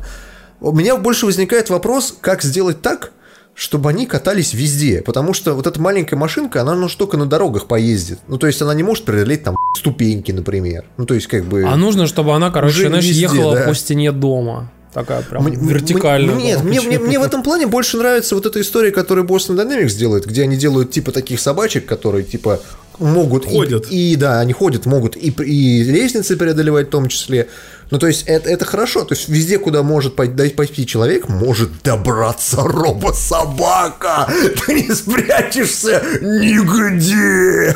Еще бы, знаешь, ей голос такой сделали, потому что она такая подходит, такая, знаешь, желтенькая собаченька, короче, протягивает тебе кулечек такой с Яндекс Едой и говорит, типа, Your food is delivered. На самом деле очень крутая новость, э, как бы ее, она очень, ее не очень неоднозначно все восприняли. Дело в том, что мы тут все являемся пользователями Твиттера э, активными, вот. Если вы вдруг из тех самых людей, которые сидят в Фейсбуке, говорите, а что, в Твиттере кто-то жив? Я напоминаю вам, что в российском Твиттере уже 15 миллионов, сейчас, думаю, уже даже больше 15 миллионов э, активных пользователей, а в российском Фейсбуке сократилось до 10 миллионов, хотя, я думаю, сейчас уже даже меньше. Вот, это данные с 2018 года были. Вот, и, в общем-то, ну, российским Твиттером пользуется больше людей, чем российским Фейсбуком. Вот.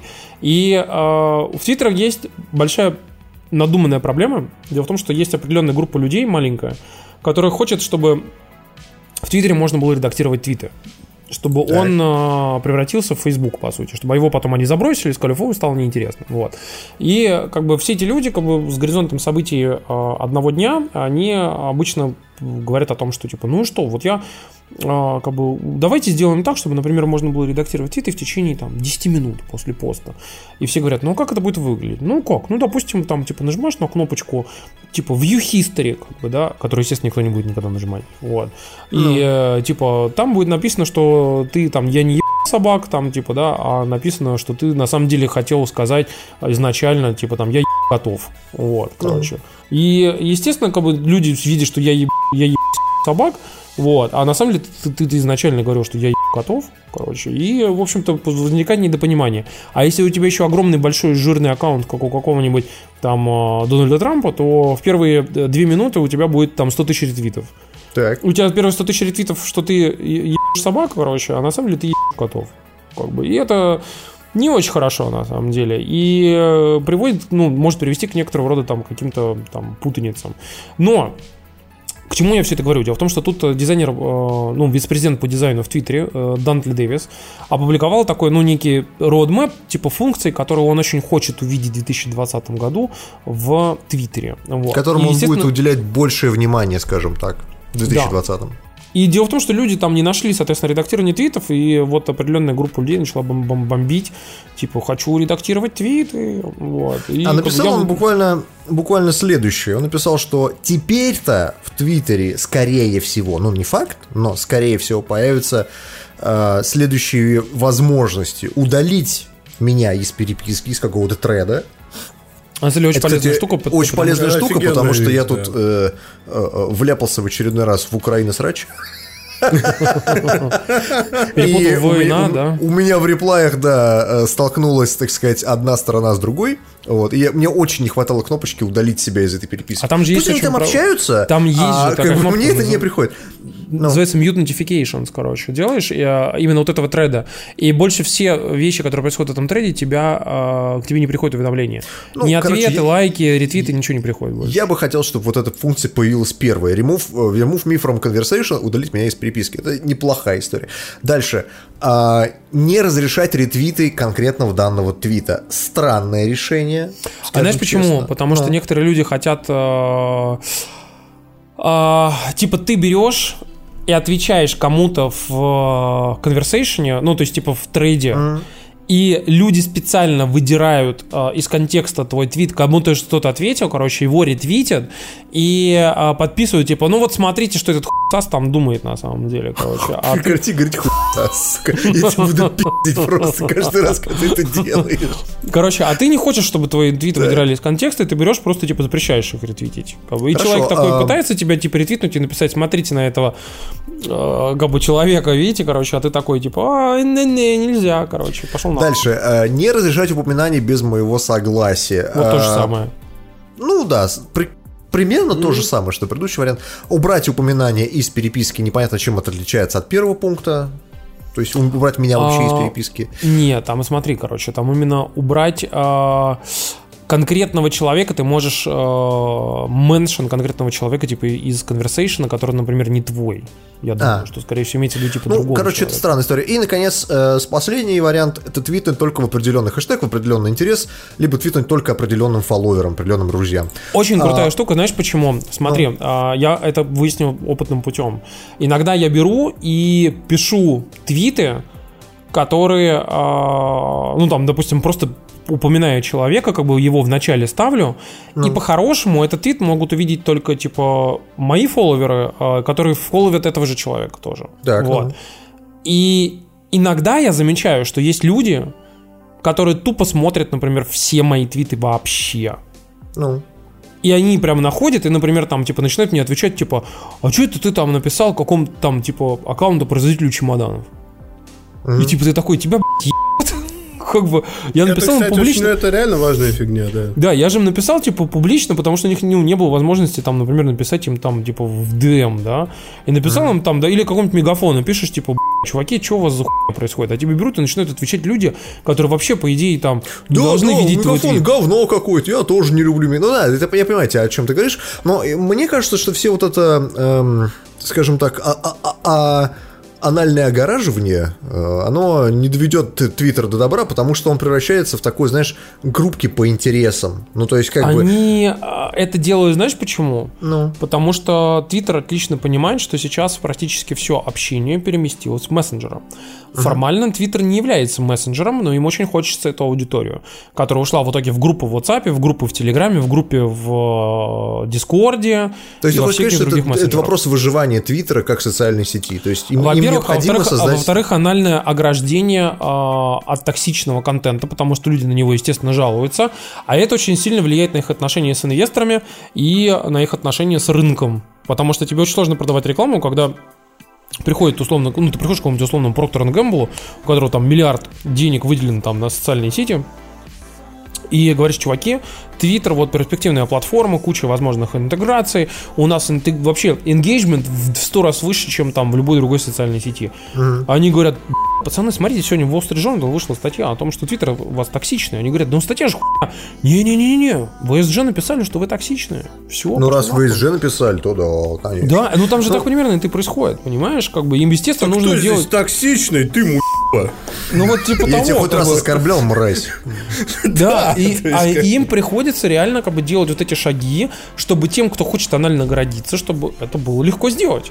Например, типа там вот история есть tweet, this, uh, tweet is only to, to this friends, да, то есть типа я беру и пишу, что я могу твит сделать, который увидит только Максим и Дима. Так. Понимаете, короче? То есть, по сути, это как мессенджер такой. Как, естественно, все будут проебываться с этими, со всеми без, при приватными сеттингами. Естественно, твиты будут вываливаться куда-то не туда.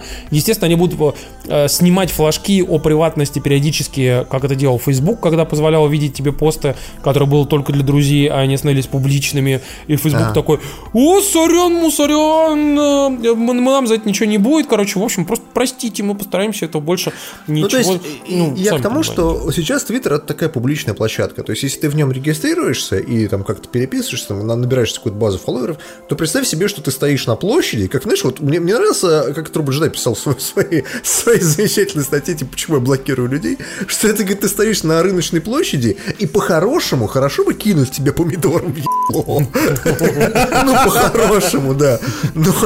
Или там, смотря, смотря на тебя прямо в глаза, начинать дрочить присядку. Ну, то есть, как бы, у всех разные развлечения. Но в любом случае ты стоишь на рыночной площади, вокруг тебя огромная толпа народа, и вот все, что ты говоришь, это сказано публично. Сейчас же вот из-за этого э, огораживания внутри Твиттера он превращается в такой типа Facebook Lite. Ну, то есть я это так понимаю. Нет, это не так. Смотри, потому что я поясню тебе. А, они, по сути, хотят сделать историю, а, на которую впрыгнул в какой-то степени Инстаграм и на которую впрыгнул в какой-то степени Телеграм и Snapchat. А, ну. Дело в том, что они, по сути, хотят сделать так, чтобы хочешь быть публичным, типа, и рассказывать про свои какие-то штуки там и так далее, хочешь, чтобы тебя фолловили люди, пожалуйста, будь там как канал в Телеграме или как э, популярный аккаунт в Инстаграме, как какой-нибудь Ким Кардашьян, да, тебя все так же будут фолловить люди, тебя все так же будут там ретвитить, лайкать, там вот это все. Вот, но если ты хочешь сделать, типа, группу внутри ДМов, да, то есть там, типа, вместе общаться друг с другом, вот видишь, Инстаграм пошел по этому пути. В Телеграме, как мессенджер, это все работает так. Твиттер же тоже пытался сделать из себя мессенджер в какой-то степени. Но у них ну, как-то вот не взлетело, и народ не, не стал пользоваться этими вещами. Понимаете? А как бы им очень хочется. Поэтому они решили пойти по другому пути. Они решили тоже вот эту историю со всей приватностью сделать в виде не мессенджера, а в виде твитов, которые вот будут видеть только типа те, кому нужно люди. Или если ты хочешь, вот чтобы твой твит в поддержку э, Греты Тунберг, например, вот вышел только исключительно в... Видела только Грету Тунберг. Грету Тунберг. Да-да-да-да-да. А, пацаны, я сколько раз слышал у тебя замечательные истории о том, как а, женщины вычленяли а, любовниц там своих парней путем того, что блокировали типа всех, По лайкам. кроме конкрет, а, кроме одного человека в своем инстаграме для того, чтобы а, узнать, кто посмотрит нужную сторис, кто потом дальше что напишет, куда пойдет и что сделает. Б***, я такие детективные оху истории просто слышал, вы даже не представляете. Я как-нибудь об этом расскажу. Вот, но, в общем, короче, а, ожидания и реальность, опять же, Твиттер пытается пойти навстречу инвесторам и крупным медиа, чтобы хоть как-то вообще пытаться... Они, кстати, Твиттер только-только начал зарабатывать более-менее деньги, но все равно рост как бы есть, но не очень большой. Им нужно расти больше и лучше. Я надеюсь, что у них это все получится, потому что Твиттер, наверное, одна из единственных нормальных социальных сетей, которая осталась, ну, кроме телеги. Спонсором нашего сегодняшнего выпуска является э, сервис More TV или Море ТВ. Ну, можно сказать, море ТВ тоже. А, дело в том, что мы хотели о чем рассказать. Дело в том, что у них, э, кроме э, того, что мы, в общем-то, сегодня говорили а, по поводу эксклюзивного различного контента и а, различных эксклюзивных а, там штук, типа, например, иностранных а, различных сериалов там и фильмов, они же еще сделали свою студию, которая называется Море Originals. Вот. И, и что они там снимают? И они собираются снимать, э, точнее уже прям некоторые снимают, а некоторые собираются снимать целую огромную пачку сериалов. Э, Причем я был в шоке, потому что я думал, что, знаете, как Apple такая, выйдет, у нас три сериала. Эти там что-то целую огромную пачку делают, вот, причем все имена очень известны. Я могу сказать, что, например, вот с чего они начинают, что они делают комедийную драму Чики, Название, э, конечно, я вот, но а, зато там классный состав. Там про Эдуарда Ганесяна, Ирина Горбачева, Варвара Шмыкова, Ирина Носова. Как называется? Чики? А их Чики. можно уже посмотреть да. там или нет? Нет, они их только снимают. А, только вот. снимают. Да, потом они делают э, трагикомедию, короче, «Псих», с Константином Богомоловым, Олегом Меньшиковым, Еленой Лядовой, Розой Хайрулиной, Ксенией Рапопорт. А, причем режиссером, режиссером выступит впервые для сериала Федор Бондарчук. Вот, если кто-то, в общем-то, интересуется его творчеством, то, ну, как бы, в общем-то, только в путь. Потом криминальная драма «Калина». Она основана на реальных событиях. Э, это история женщины, которой удалось стать одним из самых влиятельных криминальных авторитетов Москвы и одновременно сотрудничая с МВД и КГБ. Короче, такой настоящий true crime. Э, наконец-то в России начали снимать не ментов, а типа вот прям true crime. Ну это Black Mass по факту российский. По ну вот будет интересно, на самом деле, кстати, я сейчас сказать взглянул, если, если что-то нормальное снимут, было бы круто. Вот. Потом а, они снимают провокационную трагикомедию про порноиндустрию, которая называется Happy End. Вот, ее делает Александр Прогунов и Про российскую порноиндустрию. Ну, блин, а, название хорошее, ты знаешь. Happy End, я считаю, что отлично. С окончанием на лицо, пацаны. Короче, сценарист, есть сценарист, кстати, Александр Цыпкин. Ныне довольно популярный. Я никогда, кстати, его не понимал, его феномена, но как бы он довольно популярен. А он что, что для чего писал сценарий? Даже не спрашивай, Дим. Потом, короче, медицинская драма «Чудо-доктор» а, с Денисом Шведовым и Анастасией Талызиной. Дальше они снимают эксклюзивное шоу Сергея Светлакова с Александром Незлобиным, которое называется «Стендап андеграунд», с молодыми героями стендап-комедий. А, причем а, я так понимаю, что они уже даже чуть ли не выпустили ее, по-моему, даже. Вот. Или, по крайней мере, ну, я так понимаю, что они, они должны были в октябре ее выпустить. Ага. Вот. И самое интересное, что они, кажется, разрабатывают э, проект «История русского интернета» Тимура Бекмамбетова. Мне интересно, что эта информация была э, осенняя, и после выхода проекта «Лошака», интересно, Тимур Бекмамбетов все это дело, как бы он э, свернул или все-таки продолжает снимать? Ну, мне кажется, он перемонтировал пару, пару историй. Ну, то есть, ну наверняка, кажется, короче. Что... Но да. мне кажется, Бекмамбетов, скорее всего, снимет просто, типа, помасштабнее, чем «Лошак». А с другой стороны, прикинь, историческую реконструкцию уровня рекламы Банка Империал, но про российский интернет. Я бы посмотрел смотрел. Знаешь, такой идти крауд только про российский интернет. Да, как, как, как, как короче, Шатохин выкупал лепру. Да, вот да или я не знаю, как там этот, как там, э, я не знаю, как там Артемий Лебедев свою студию основывал. Ну, или типа такого. Ну, еще Кто будет играть Артемий Лебедев? Артемий, Артемий Лебедев. Артемий Лебедев в роли самого себя. Вы был на Короче, вот, пацаны, еще из того, что они делают, классного стоит упомянуть интерактивные сериалы Михаила Загоря.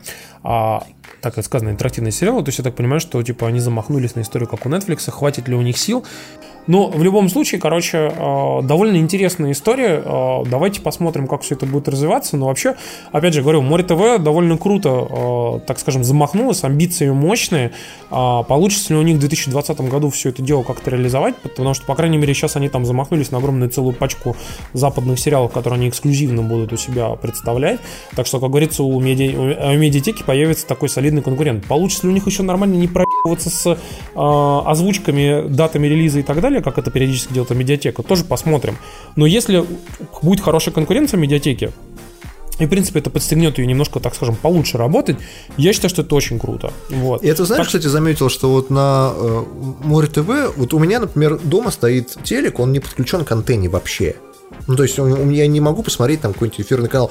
Не могу посмотреть вот эту замечательную э, новость о том, как Первый канал обосрал Call of Duty. Потому что у меня нет Первого канала, мне приходится где-то находить вырезки, знаешь, там в интернете.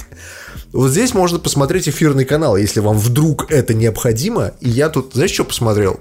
Форт Боярд состоит. О, а, Окей. Ты знал, что они возродили всю эту историю? Они купили у то ли французов или у кого там, ну, короче, у Французов, права на всю эту историю. Знаешь, кто играет? Шнуров теперь там. Из Ленинграда, да.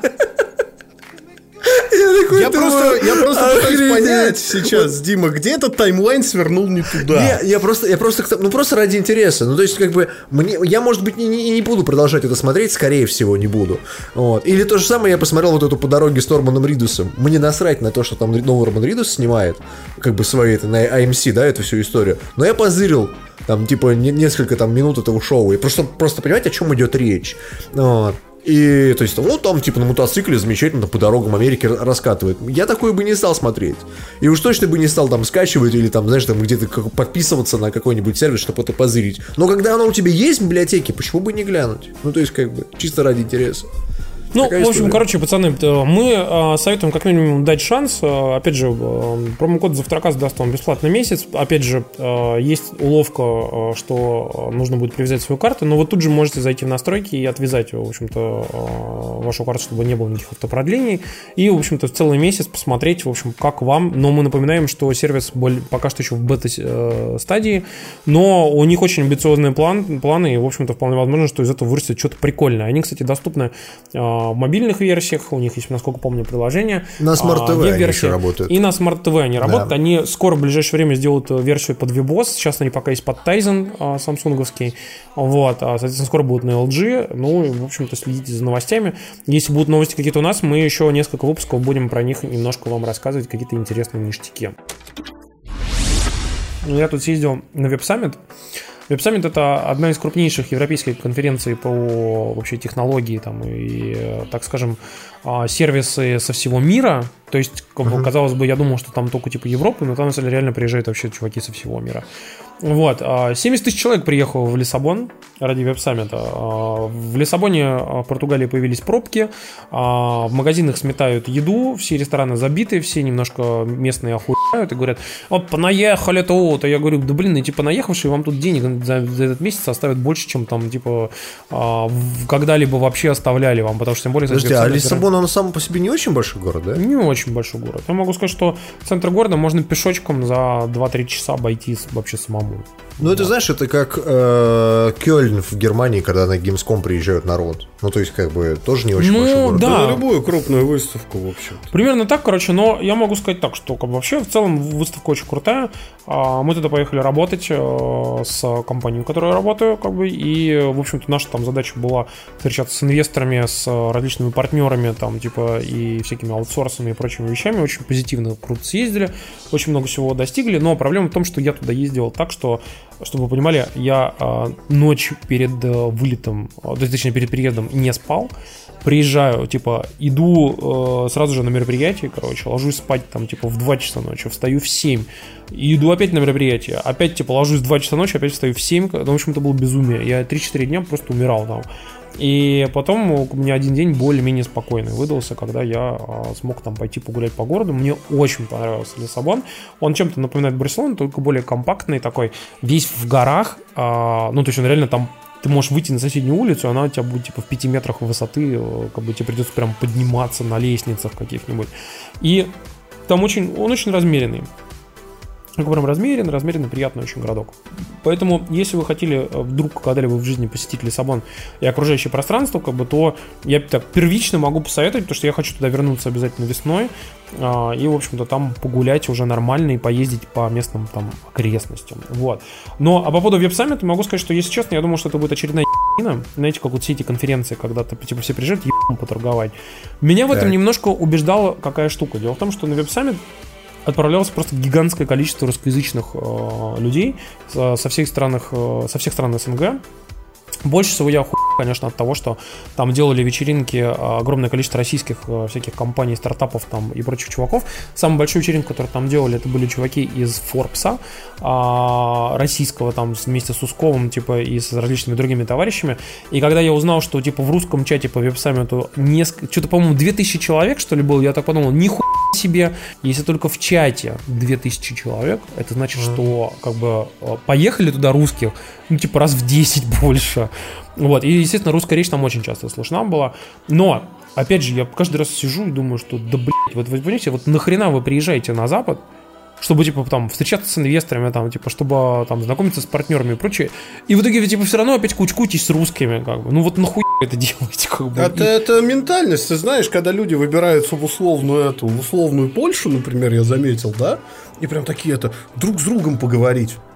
Охренительно вы выехали, совершенно. Вы же выезжаете в другую культуру, в этом же вся суть. А в случае с такими мероприятиями это же еще и важно с профессиональной точки зрения, на мой взгляд, потому что когда ты пропитываешься чужой бизнес-атмосферой, а не своей собственной, ты же тоже можешь сделать какие-то выводы далеко идущие. Слушай, ну я могу сказать, что там, кроме всего прочего, еще было огромное количество крутых конференций, где там всякие классные чуваки рассказывали. Я очень-очень аккуратненько там, типа, одним глазком смотрел, например, на чуваков, которые были там из Гифи а, сервиса, там, например, из Microsoft рассказывали, а, там, из Visco. Вот, меня так и тянуло просить, а, знаете, поднять руку и сказать, что Эй, хуйтас, почему, блядь, в твоем приложении экспорт глючный, Прекрати сука? говорить. Что с тобой, блядь, не так? Кто тебе Вот. при- С ним как привил это так. слово, да? Ну, Ты И, короче, в общем, я могу сказать так, что, конечно, а, мне, мне, ну, как бы, мне очень понравилась местами организация. Я могу сказать, что а, местами из-за того, что там, типа, ну, было много народу, было там много вещей, которые там чуть-чуть проебано.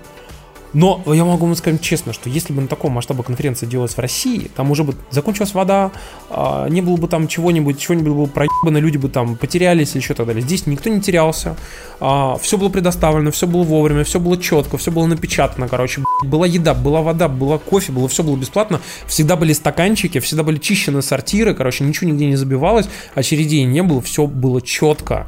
И я прям подумал то, что португальцы, уж которые вообще, блин, еле-еле работают, короче, душа в теле, ну вот смогли сделать, и прям все было на самом деле. Да, с огрехами, но, блин, в России бы даже такого бы не было. бы, Как бы. Ну а ты с чем сравниваешь? Как с Игромиром? Ну, то есть, как бы... не, ты- я был на многих конференциях э, на западных, поэтому мне есть чем сравнить. Как бы могу сказать, что веб-саммит довольно хорошо сделан. Вот. И Ну, это действительно логистически сложно, Тимур прав. Я да, могу как как для 70 организатор тысяч сказать. человек, как бы э, мероприятие, которое проходит в семи павильонах, в огромных, короче, а, ну, где участвуют тысячи компаний, как бы это как бы это очень круто на самом деле. Действительно, прям мне очень понравилось.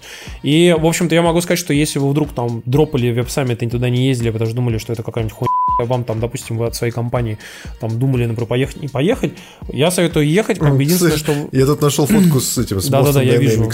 А. Вот. Я могу сказать, что вы должны обязательно осознать, что в веб-саммите есть несколько категорий участников, вот, и категории участников разделяются следующие. Есть альфа, бета, growth, короче, и, типа, совсем уже такие, типа, компании established.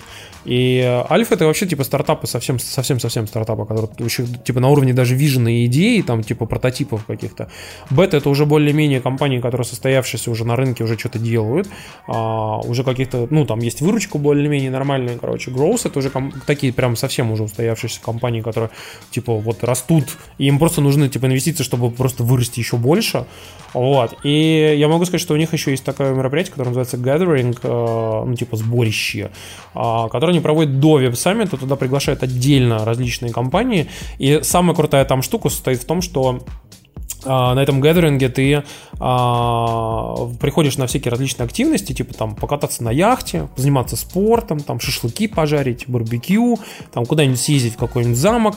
И все это делается вместе, в как некой такой э, специально отобранной частью э, стартапов, ну типа таких наиболее перспективных, журналистов, инвесторов и прочих. И ты можешь быть, например, там в лодке сидеть с условным там главредом TechCrunch и там вместе с ним тягать там парус, как бы, да, то есть там очень круто отобраны все эти чуваки.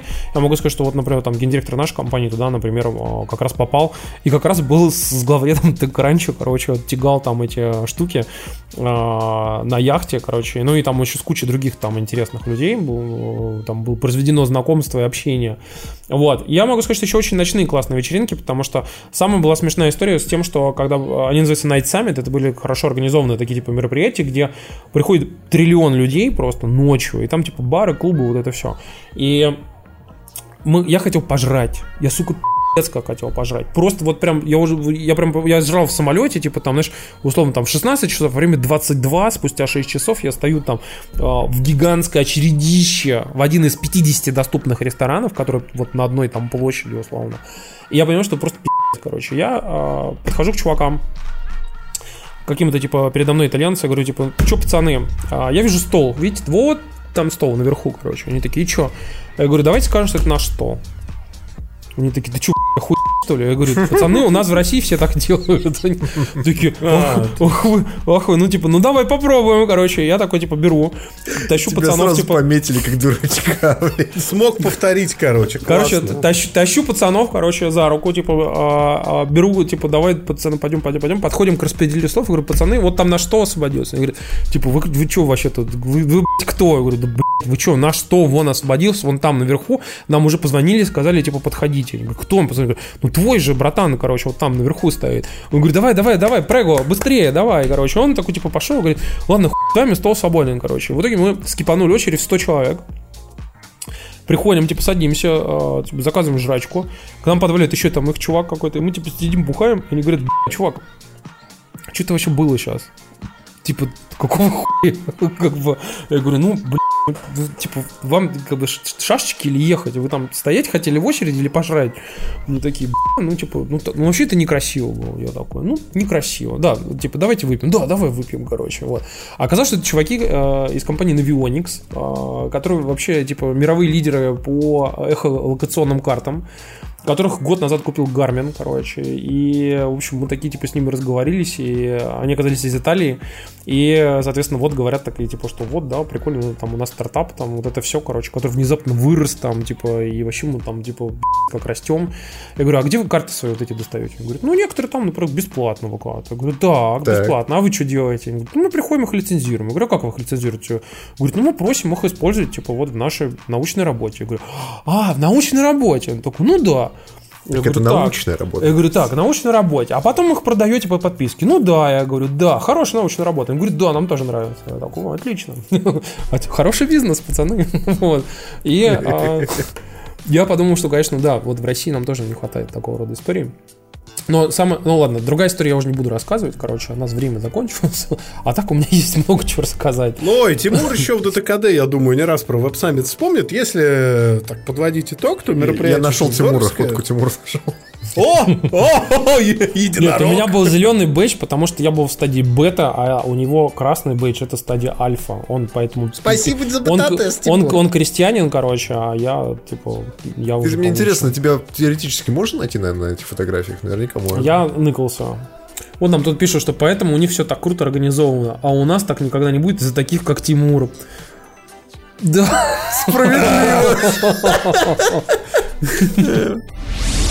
Слушайте, говоря про любимые Тимуром вещи, вот Тимуру очень нравится испаноязычный мир и веб-саммиты, а еще ему нравится «Темное начало» Филиппа Пулмана. И по ним вышел на неделе сериал. Наконец-то мы его, в общем-то, аккуратно хайпали. Там, мы с правда, Димкой по-моему, посмотрели... только две серии, что ли. Я посмотрел только одну. Да, там есть две серии, я посмотрел только одну, Димка тоже. Ты знаешь, я вот Тимур рассказывал нам про темное начало, какая замечательная книжка, там я вот очень жду там типа сериал, Золотой компас мой любимый фильм, эта история. Я не читал книжку, я не смотрел Золотой компас, поэтому для меня это было вот первое, так сказать, э, погружение в мир этих темных начал. И меня поразило, знаете что? Насколько люди ни не понимают, как смотреть сериалы, в которых есть какая-то загадка. Что вот мы будем говорить про хранителей, что мы будем говорить про Death Stranding, что темные начала. Это сериал, который тебя погружает сразу же в лор. И э, все ну, герои, там все, э, как это назвать, э, там, главные герои, антагонисты, протагонисты, они все в курсе этого лора, а вам, как зрителю, вас уже сразу же погружают всю эту историю, и вы как бы из косвенных намеков пытаетесь понять, о чем уже идет речь. Так вот, как выяснилось, для многих людей это реально очень сложно преодолеть вот этот момент, что тебе ничего не разжевывают, а тебе типа разжуют, но по А, частям то и есть в следующей серии. считают, да? Да, то есть как бы для многих это реально странно, потому что вот я посмотрел первую серию такой, а, ну понятно, нас же там в следующей серии там подведут, да, к чему этому. И я уже на следующий день смотрю статью на полигон, на которой написано «Объясняем лор темных начал». А ты знаешь, ты пропустил, наверное. А я единственное, что смотрел из «Игры престолов», мне не стыдно, я этом не кичусь из серии «Ты не такой, как все». Я смотрел только первый сезон, Ну, так вышло. И первый сезон я смотрел, по, прочтя пару книг, э, и тут я начал смотреть первый сезон, в принципе, все узнаваемо, все прекрасно, все отлично. А когда она только вы... Причем надо понимать, что и книга Пулмана, и книга Мартина уже на момент выхода экранизации были ебучими бестселлерами. Ну да. То есть прям, прям мировыми хитами уровня Гарри Поттера там условного. Вот. И тоже появлялись статьи. Объясняем, что происходит в нашем там сраном Вестеросе. Кто такие Старки, что они там делают, кто такие, что такое стена там, блядь, что такое Я просто не дозор. понимаю, нахера это нужно. Ну, то есть, как бы... э, в этом же кайф смотреть сериал Да. и из кусков узнавать там типа какую-то часть лора. И Вы же, разве вы не для этого смотрите сериал? И вот с Пулманом вот забавная история с темным началом, потому что огромное количество э, статей я видел, где там реально, то есть лю- людям, блядь, разжевывают абсолютно все. Типа, подождите, блядь, может быть, вам первая серия не понравилась, но на 50-й станет классно наверняка, потому что к этому времени они подойдут ко второй книжке, а во второй книжке будет все так круто, что вы просто себе не подозреваете. И я сижу и думаю, ну, блядь, ну хуя, нахуя это делать? Зачем это объяснять людям? Можно просто сказать, что первая серия в которой вы там какие-то моменты не, не поймете, она все равно сама по себе клево снята и клево сделана. Дим, Ну, то есть, как бы, есть достаточно очень этого. важная вещь, Ну. которую тебе нужно понять. Которую ты все время мне транслируешь, но почему-то сам не хочешь осознать. Ну, давай. Люди все очень разные. Из-за того, что люди разные, есть э, вещи очень неприятные, которые людям, знаешь, все говорят такие, ну зачем ты это говоришь, что это плохо, так думать. Ну. 90% людей долбы. Спасибо, Тимур, просто с козырей зашел, открыл пивко. Можно, можно я уточню? 90% А, людей. То есть, а, а, мы не относим себя, да, к этой категории? Да нет, вполне возможно, нет, вполне возможно, что для кого-то, типа, я тоже в этих самых 90% процентах людей, Да, да, да. а, как бы, что вот, типа, я вот тот же самый долбоеб. То есть, это пересекающееся множество. Я думаю, что да, понимаешь, потому что ты едешь, например, там на дороге, видишь, что человек хуй лютую делает. Ты думаешь, блин, ну как можно было такую лютую хуйню сделать? Или ты там читаешь, как там, знаешь, вот эти такие тупые ограбления, или как там люди просто дичь совершают, там, типа, или когда ты просто читаешь там комментарии на, на ДТФ, и ты думаешь, как человек Дети вообще мог так, как, как, как вообще нормальный человек мог такое написать? Что у него в голове могло произойти? И вот ты пытаешься влезть в голову такому человеку, и ты понимаешь, что у него, ну, тупо причинно-следственные связи в голове не работают. Ну просто ну, не работают. Человек просто не осознает, что а вот это следует из этого, а вот то следует из того. А если еще горизонт, горизонт событий уровня у него там, знаешь, а, там золотой рыбки, как бы, да, то, естественно, конечно, он не осознает, что типа вот это событие через 10 звеньев ведет там к другому событию. И ты хочешь, чтобы, блядь, эти люди понимали, что вот эта стена, и эту стену построил вот этот чувак, а этот чувак связан с тем, и этот лора вот такой вот, и как бы вот это все потому, вот это для того, а вот это для сего. Вот для них ты и пишешь, что прям Ну, разжевывают, типа, ты, ты смотришь сериал там или какой-то играешь в игру или еще что-то, ну, ради развлечения, согласишь? Ну, то есть ты смотришь... Это что- часть развлечения, Да. конечно. Это, раскрытие это же, лора это же часть твоего фана. Ну, как это можно не понимать? Ну, то есть Ну, это... слушайте, Ну, к- короче, заканчивая с темными началом, просто это давайте про в, них... в- в- про- да, да, давай я про сам сериал Да, да, расскажу, да. что э, я, как читавший Пулмана, э, могу сказать, что мне очень нравится экранизация пока. Дафна Кин отличная. То есть, ну, она и в Логане шикарная, а здесь так вообще. Прекрасный выбор. Там очень удачный кастинг. Он очень дорого выглядит. Ну, HBO как бы. Но пока что, э, как вот первый эпизод завлекалочка, это очень здорово. И если они нигде не обосрутся по дороге, не сильно переиначат посыл атеистические книги, и да даже не атеистические, а скорее антицерковные, вот. Богоборческий, я бы так это назвал. Богоборческий, да. А если они нигде не, не решат сгладить углы, а у Пулмана очень много острых углов, и в этом, собственно, книжка крутая. Вот, мне кажется, у нас, ну, будет очередной сериал «Феномен», может, не уровня «Игры престолов» какой-нибудь условный, но тоже очень достойный, за которым народ будет следить. Причем, Но, я так понимаю... как ты знаешь, как не читавший, я тебе могу сказать, что это все не ощущается, потому что оно смотрится как просто такой, типа, чуть более мрачная история про Гарри Поттера. Ну, то а есть знаешь вот почему? Потому что пока э, маховик раскручивается... ассоциативный ряд именно такой. То есть это такой, Вспомни типа, «Игру семейный престолов». сериал. Да. Ну, Вспомни «Игру престолов», вспомни Breaking Bad, там тоже первый сезон был такой э, вводный, по факту-то. Ну нет, Ну, я, я скорее правда. не, Но не- вообще, не про, не про Дим, воду, а то, что он, он скорее производит впечатление именно такого, знаешь, типа Пока, семейного поверь сериала. мне, да. пока. Да. Как- но как книжку говорят- я бы тебе все равно посоветовал бы, потому что книжка... Да, книжки о, хорошие. Она не Почитай. детская. Она прям вот... Она вообще не детская. Она такая, типа, вот для 18 плюс я бы дал ей. Вот. И я тебе честно советую прям ее посмотреть, ну, как-нибудь, когда у тебя будет время. Слушайте, я вас немножко спущу на землю с э, темных всяких историй на э, более светлую штуку. Дело в том, что я тут посмотрел На наконец-то комедию. комедию, да, которую э, давно видел в рекламе и все время думал, о, наверное, что-то будет прикольно, но, наверное, но немножко парашное. А, и вы знаете, я давно не встречал, ну, как бы, знаете, вот так вот, что прям выходило, и вот было доступно, и а, такая очевидная штука, как бы какая-то.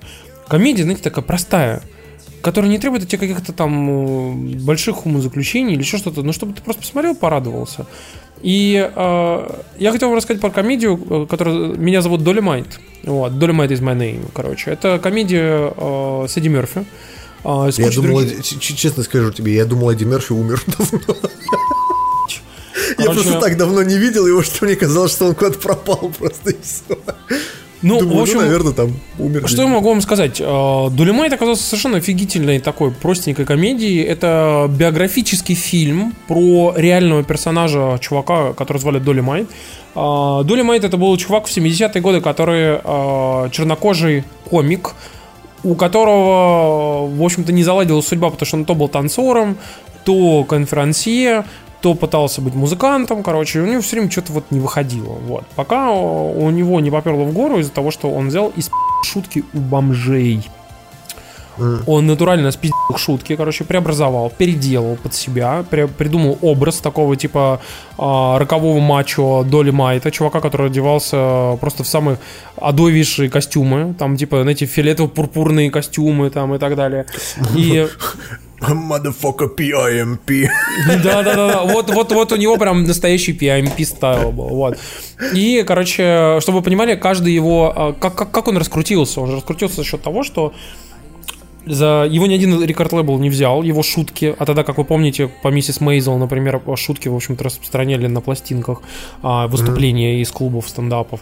И он их начал просто продавать у себя э, на районе, in, in the hood, понимаете? Буквально из багажника, короче. И народ настолько покупал, что в итоге на него вышли рекорд-лейблы и сказали, слушай, мы тут слышали, тебя черные братья слушают все, короче, у тебя там какие-то вообще безумные тиражи, давай мы тебя типа нормально выпустим, ну, как бы вот, на нормальном А это, ну, то есть это реально существующий Да, персонаж? да, так это реально существующий А. человек. Вот, не и, история. да, и, но там настолько классный актерский состав, на самом деле, в фильме. Куча, вот, это такой, типа, черный, так, Black Bro, такой, типа, муви. А, Я вот- вижу в главных ролях Снуп Дога. Да, там все, ну он там типа у него эпизодическая больше роль, а, как бы, но я могу сказать так, что э, фильм отличный, и вот если хотите просто развлекухи э, вечерком, знаете, вот такой типа добрый, ну не слишком, ну вот не адовый фильм такой, типа, как типа не грозите Южному Централу, да, ну такую типа темную комедию, а вот как, э, помните, путешествие в Америку, да, вот то же самое с Эдди Мерфи был. С Эдди Мерфи, да-да. Да, вот такой вот, знаете, добрый, хороший, э, приятный, э, такой без, без какого-то суперморализаторства фильм, э, местами действительно смешной. э, вот серьезно, идите посмотрите, просто вот такой, знаете, спокойно развлекуха. Вот. Э, я прям реально советую. Дольмайт отличный совершенно фильм. Вот. Такие дела. Короче, а, кстати, Эдди Мерфи сейчас снимает продолжение э, поездки в Америку. Уже есть даже фотки со съемок, где он ходит. Я практически уверен, что она как раз выйдет не очень, есть Да? у меня такое подозрение, да. Как бы, понимаешь, в современном мире довольно тяжело снять эм, комедию про э, диктатора, который как бы приезжает с ближнего Чувак, Востока понимаешь, в чем проблема? У него нет препонов, потому что он черный. А, он может шутить про, что шлюх, угодно. про Да, да, черных, про евреев, про кого угодно, потому что стрелочка же не поворачивается, как бы, поэтому Ну да. можно... Что про евреев-то сразу? Поэтому, если ты черный, ты можешь шутить вообще про что угодно. Тебе, тебе никто ничего не скажет. Понимаешь, абсолютно. Короче, да, ну, пацаны, по поводу того, кто чё- ничего не скажет, короче, и по поводу сложных э, щей а, и нагруженных фильмов. Дело в том, что, если вы помните, мы упоминали о том, что в ближайшее время должен выйти на HBO сериал «Хранители». И, в общем-то, се- сериал «Хранители», а, который, а, если помните, был фильм «Хранители», сделанный по я бы даже сказал так, вполне законченной саги Алана Мура. А, Алан Мур же его, да, звали? вроде. Да, Алан Мур. Да, Всё Алана Мура, короче, это комиксные саги типа Хранители, Watchmen. Был фильм, но он немножко не так... э, ну, он был немножко экранизован, типа, не совсем по канону, то есть там многие события заменили. Не А «Хранители»- события, он довольно близко был снят к канону. Да, но там э, конец сильно отличается, да. на самом деле. Да. И, Да, короче, да. охранители это продолжение.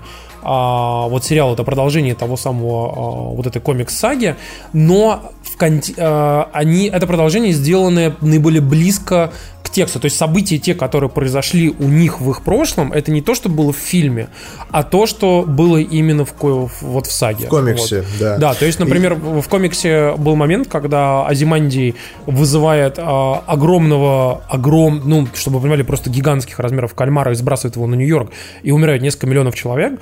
А, короче, и этого как кальмара на- наделили а, разум, разум, разумом типа человека, вытащив при этом этот разум там из одного из их каких-то там типа чуваков, каких-то мудрецов. А, Нет, не мудрецов, там была история, что он типа псайкик, как это назвать? э, А, ну типа телепат такой, да. Телепат, да. Ну, Ну, То в есть общем, короче, мозг телепатическая телепата. атака, из-за которой погибла куча народу. Так закончилась э, оригинальная сага. И именно это привело к тому, что э, США и Россия, а я напоминаю, что действие хранителей происходит в альтернативной истории. Там э, президент все еще Ричард Никсон, никакого импичмента у него не было. Не, у них уже у них уже давно президент другой, там чувак. Ну да, Ричард и- Никсон передал свои а, полномочия Я другому просто к тому, челу. что- Да, да. Я просто к тому, что альтернативная абсолютная история, там все по-другому абсолютно развивалось. И, например, э, тот же самый Азиманди, который был в... А Вьетнам, кстати, стал одним из штатов США. Да, Вьетнам один из штатов США, потому что доктор Манхэттен там, типа, победил, скажем так, вьетнамцев. Вот. Но сериал, про который мы говорим, он, хотя и следует довольно точному канону комикса, он все-таки от него довольно далеко отошел, потому что действие перенеслось... Сколько там, 40 лет прошло или 30, да? По-моему, 30 От- лет прошло. ну. По-моему, 30 лет прошло, да. То есть действие происходит в будущем. Значит, Это наши дни, наши дни. там, чтобы вы понимали, а, без пол-литры не разобраться в самом начале, если вы не читали оригинальный комикс. Если вы только смотрели фильм, вам будет реально тяжело. Я хотел, знаешь, что сделать на самом деле? Что, во-первых, а, действительно почитайте, что, чем закончился комикс, а во-вторых, это очень важно. Сериал был снят, а, ну, по сути, Дэвином Ли- Линделофом. Поэтому в нем очень, особенно к четвертой серии уже, как бы, очень-очень-очень ощущаются вот эти Lost Vibes. А, то есть э, вы реально смотрите как будто как Lost, потому что там ряд происходит разговоров между персонажами, вы осознаете, что вот вы сейчас ни не понимаете. Но когда вы будете пересматривать... серий- Или когда вы будете пересматривать этот сезон целиком заново, Да, вы да, да, поймете гораздо больше, чем при первом просмотре. И э, это реально на самом деле довольно прикольная история. Ну, то есть, вы, вы смотрите, вы не понимаете, что происходит. Ну, то есть, и вам потом только это все объясняют. И то, знаешь, каждый раз происходит какая-то ебанина, она, скорее всего, будет полностью объяснена к концу сезона. Я могу сказать, что мне очень понравилось. То есть я прям даже не ожидал, что мне хранители зайдут. Потому что мне казалось, что э, после... Как его звали режиссера фильма? Ка- Родригес. Нет, не Родригес, подожди. Я забыл, неважно. Короче, мне казалось, что после фильма снять как бы по хранителям что-то хорошее довольно тяжело. Ну, то есть мне казалось, что не, не- Снайдер, да, правильно. А, тут казалось, что невозможно, знаешь, там эту историю как-то там переиначить и прочее, прочее. Это Э, вообще другая я читал, итоге история. я- да, э, я читал отзывы, и э, я заметил, что очень многим людям не заходит этот сериал, потому что он рассказывает абсолютно расовую историю, о расовой ненависти. Но могу сказать, что в общем-то, и оригинал, он примерно был про то же. Я могу сказать, что еще круче, вспомнить. что расовая история здесь является хорошим просто предлогом для того, да, таким Да. неким бэкграундом для того, чтобы типа развить э, некую часть конфликта а, и чтобы по сути в ней а, как бы вам ну как бы вы понимали типа почему вот одни персонажи воюют против других персонажей и как бы что как бы примерно нас ожидает. Но это эта история на самом деле такой знаете некий foundation, э, некое основание для всего. А дальше это все вообще в другую сторону уходит совершенно. К четвертой серии ты вообще сидишь и просто такой Б- Нихуя себе просто. И, и вот реально, опять же, вот как в Лосте, знаете, когда у тебя в очередной серии раскрывается какое-нибудь событие, ты такой пересматриваешь, типа, вспоминаешь, что там было до этого, ты такой... «В- Ну ладно, давайте, короче. Ну, снято, давайте. да-да-да. Да-да-да. Ну и как бы, и опять же, ведь все говорят о том, что, типа, Мур там, типа, проклял а, Линделофа за то, что он снял там, типа, говно, но все правильно говорят о том, что Мур про, проклял, вот это, он же проклял же и Снайдера за, за фильм, а фильм-то хороший получился, поэтому... Там есть Роршах. поехавший. Я- Вы, вы дол- вы должны понимать, что просто Мур, а я очень люблю его комиксы. Я не буду сейчас на камеру бумажных хранителей выносить, можно. А, очень люблю его комиксы. У меня есть все его работы в принте, включая там англоязычные и прочее. Проблема Мура в том, что он ебанутый дед. То есть прям совсем ебанутый дед. Он даже выглядит как ебанутый дед. Знаете, такой, который по мусорке шарится у вас во дворе и что-то там с- Ты понимаешь, что чувак жил в 60-е, и он Я жрал кислоту и- и- вместе с и- ЛСД и каждый пережил ёбаный их, да, день, да, понимаешь? да, каждый день. А потом тебе правительство запрещает это делать. При такой, этом по Муру удачных экранизаций больше, чем по всем комиксам Марвел вместе взятым.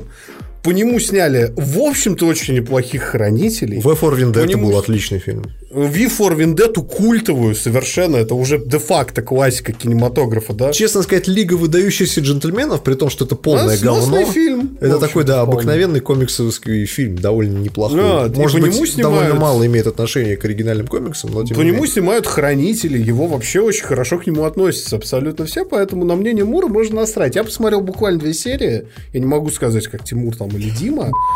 Просто вы поймете, что к четвертой серии там пи***ц просто уже начинается Я вам разгон просто уже. объясню. А, Повесточка, а, как там любят говорить в рунетах, она есть, но, как правильно отметил Тимур, это бэкграунд для немного других вещей. Поэтому пересильте себя и свой хейт к повесточке. У меня тоже он поначалу возник. Вот, надо погрузиться, надо немного въехать. И мне очень понравилось, как Линделов а, здорово, а я не люблю Линделофа, он не мой самый любимый автор, мне не очень нравится его творение. Вот, он очень здорово завязывает комикс и свой сериал, при этом не портя комикс, но и делая сериал несколько самобытным. То есть, если вы читали комикс, вы кучу отсылок найдете, кучу моментов, там, с Редфордом, который еще не был президентом, а был актером. Мне понравилась история с э, вплетением персонажей, про которых ты сидишь и думаешь, тебе не говорят, кто это. Да, и да, ты да, да, не да. поймешь, кто это, но у тебя будет в голове, если ты читал оригинал, такой типа, наверное, это этот персонаж. И персонаж делает что-то, что вполне в духе этого персонажа. Ты такой, «Бля, точно. Вот это очень клевый момент. Дима, а ты только первую серию смотрел уже, да? Я смотрел три серии. А, третья. А, ну что, это, Третья. это- это тебя Четвертую уже не, не удивит уже там момент. Меня не удивит, но меня очень удивило начало, скажем честно. И вторая часть, вторая серия еще больше делала. Если вы не смотрели, не читали «Хранителей», посмотрите «Хранители HBO», а если вы смотрели и читали, вы уже все посмотрели, мне, наверное, рассказывать не надо, серьезно. Да. Как бы, короче, пацаны, э, Завтракаст рекомендует хранителей от HBO. Идите и посмотрите. Короче, и под этот звук открывающаяся энергетика не Monster Energy. Мы переходим, наверное, к тому, что вы ждали от нас весь подкаст. Я все, еще, я все еще реально не понимаю а, людей, которые а, пьют монстру. Реально, он же такой санина. Ну, просто... Нет, смотри, вот у меня банка. Вот, вот, вот она, смотри, Red вот. Bull еще хуже, на мой взгляд. Нет, Red Bull Red не Bull хуже. лучше. Red Bull хоть с егерем, э, с егерем мешается, понимаешь? Проблема вся в том, что во вселенной Death Stranding, вообще без спойлеров, произошел постапок. И у главного героя есть из энергетиков только Black Monster. Я выпил зеленый Black Monster впервые в жизни. Знаешь, для фотки я купил банку, сфоткал в Твиттер и решил, ну, блядь, ну, добру пропадать, выпил. Я знаю, почему это говно пережил постапокалипсис. Потому что токсичные отходы не разлагаются. Это просто пиздец. И ты, ты потенциально запорол нам коллаборацию с Monster. Бля, я только сейчас заметил на стриме, который у вас транслируется, что когда в самом начале Сэм спускается, типа, собирать эти умные лекарства, что там, оказывается, лежал мертвый олень. А я почему-то пропустил мертвый олень. Это тот олень, который в заставке э, убегает от Да, дождя, да, да. Но я понимал. больше удивился вот почему. Это, что... знаешь почему? Пот- Потому что я играю уже на скриптованном. Там. А малень... от, малень... от, от, от умершего оленя остается маленький кратер или, или, или никакого кратера? Нет, А тут же... живо- живо- Да, давай- да можно я расскажу? Можно я расскажу? Давай, Смотри. давай, давай. Лор Dead Stranding, который вы видите в заставках, это не тот лор, который вы видите в описаниях, в письмах и всем происходящем в игре. И потому что в лучших традициях Кадзимы 90% того, чего вы не понимаете, объясняется текстом. И вот конкретно с Нет, оленями ладно. и вообще животными там объясняется, что у животных отсутствует душа, поэтому когда они встреч... у них нету берега, грубо говоря. Когда они встречаются с BT, они просто умирают. От Timefall они просто умирают. И Я просто к тому, что вот то, что происходит. ты сейчас все это рассказываешь, как бы, да, Да. я так что это еще спойлеры частично, потому что, а, например, я так и не понял, что такое берег, потому что я, я на середине второй главы, и там это до сих пор... Чувак, я наиграл, я наиграл 25 часов, я до сих пор не понимаю, что такое берег. Ну, смотри, у меня собрано, собрано уже куча этих интервью, и я вот хотел сесть почитать как раз, потому что у них там что-то 50 штук, типа, горит, а там про, про египетские, типа, захоронения. Это важно. Вот это я все хочу сейчас сесть и почитать, и я так понимаю, что все, что там важно, там отмечено желтым цветом в тексте. Ну, да, давайте я вам просто как попроще объясню, попытаюсь, да, э, пересказать вам лор Death Stranding без спойлеров, а вот чисто так введение, да, для тех, кто не знает, о чем идет речь. Дело в том, что в мире Death Stranding и существует, ну, то есть вот а, как, как наш, типа, наша Земля, да, то есть там есть Америка, Россия, там разные страны есть. И вот в этом мире происходит некое явление, которое назвали в русской версии перевели как выход смерти. Э, В английской Death Stranding оно называется. А, в- происходит некий, скажем так, взрыв, после которого мир живых и мир мертвых пересекаются друг с другом. А, происходит выпадение неких осадков, то есть падает обыкновенная вода, но эта вода усилена, эм, скажем так, некими, частицами. некими частицами, да, которые усиливают время. Частицы, туда тахионы. Крадут его. да, туда, куда падает эта вода, соответственно, все, что попадает на них, стремительно стареет, либо стремительно молодеет, в зависимости от направления. И, э, собственно говоря, именно поэтому Америка разрушена. То есть она выглядит как Исландия, потому что ничего, кроме мха, расти в таких условиях не может. Есть места, где дождь идет постоянно, есть места, где дождь вообще никогда не идет.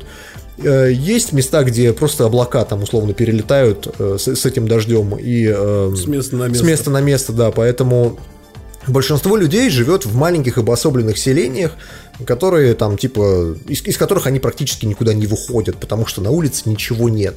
Вдобавок ко Это всему, бункера подземные. да, вдобавок ко всему, в тех местах, где выпадает этот дождь, который называется timefall, типа, типа время пад, э, в них появляются некие опасные твари. Они их называют beach things, BT сокращенно. Bridge things. Нет, beach things. Твари, выброшенные на берег. При, приставшие, да. Вот. А, Соответственно, э, история развивается следующим образом. Есть герой, главный герой, курьер, который э, работает на некую организацию, которая занимается просто доставкой грузов. Таких организаций очень много. А, Соответственно, две самые крупные это компания Bridges и компания Fragile. То есть и всего две компании есть. Остальные там типа это мелкие курьеры, мелкие какие-то конторы и так далее. Самозанятые, да. Да. Э, Короче говоря, для того, чтобы доставлять грузы, используются люди. Потому что э, роботы не могут э, там, до- доставить груз, скажем так, в том состоянии, в котором его надо доставить. То есть они его доставляют довольно грустно. Второй момент, то, что людям в постапокалипсисе реально нечем заняться. Понимаешь?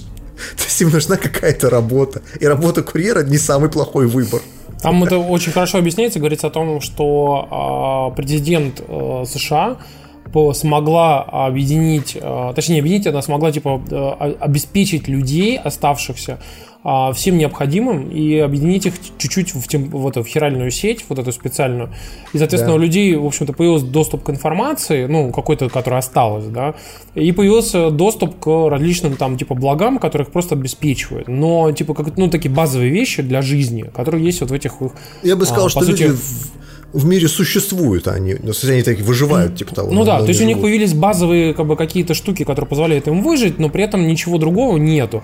Поэтому, например, ему хочется выпить пиво или съесть пиццу, короче, потому что этого нету. У них, типа, есть очень базовая еда и очень, вообще, типа, очень базовые, типа, там, потребности их а, как-то, как это называется, там, удовлетворяются, типа, и все. Ну да, да, да. Пирамида Маслоу. Да. Хотелось бы пирамиды хлеба у- с Маслоу. Было бы неплохо.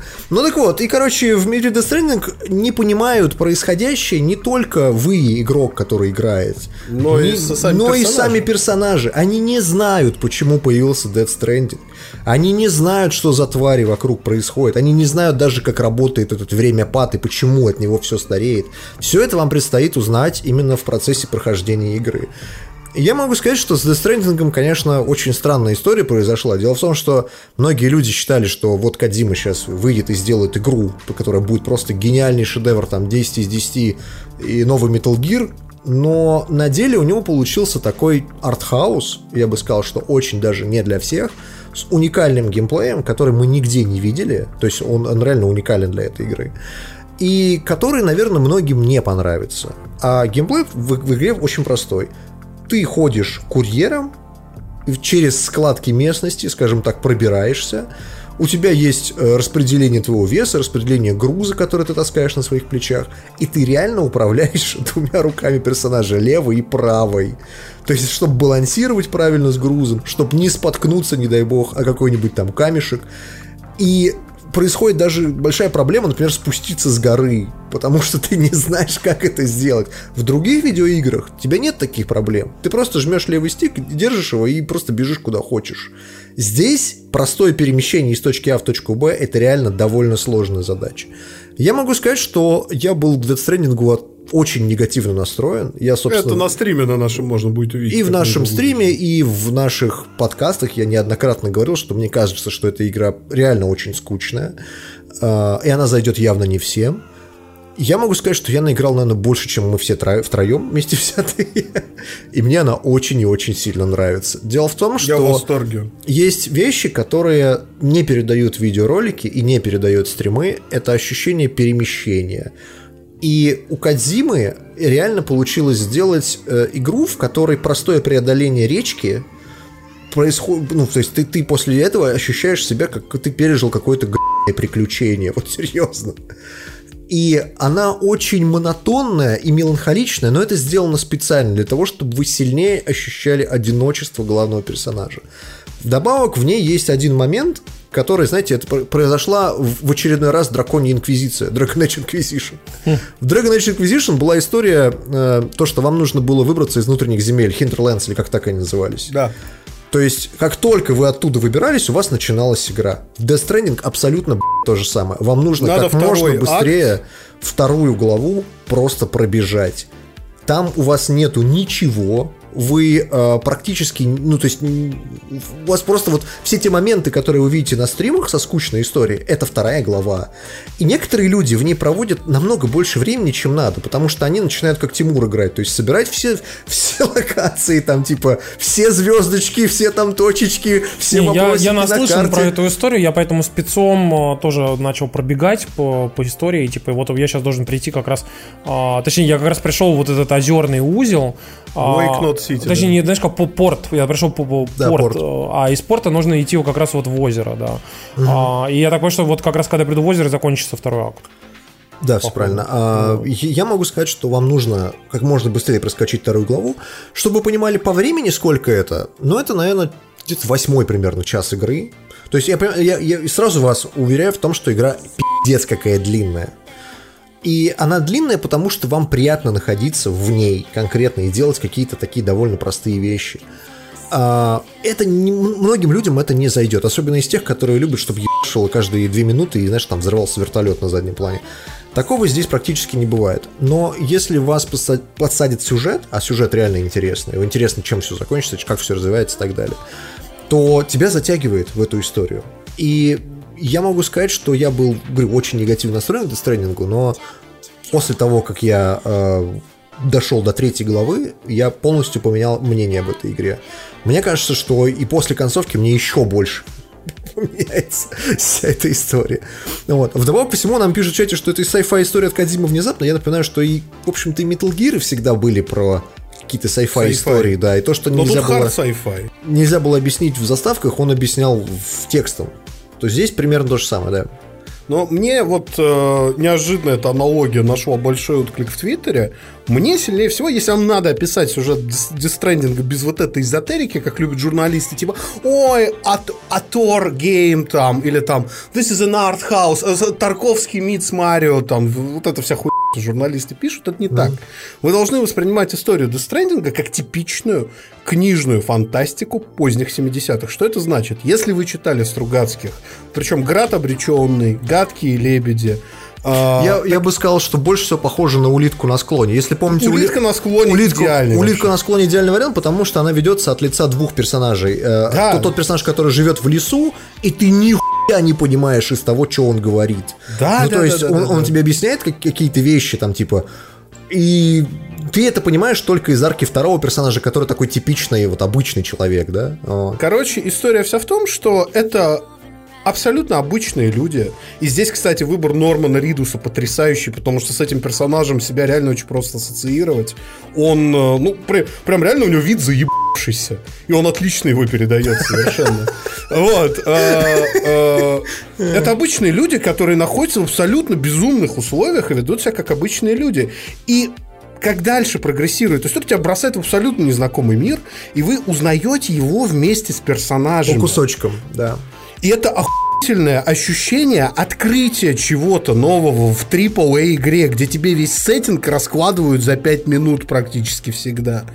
То есть вы ни в одной AAA современной такого, кроме, ну, наверное, Horizon Zero Dawn, и то там все гораздо более прямолинейно, не получите.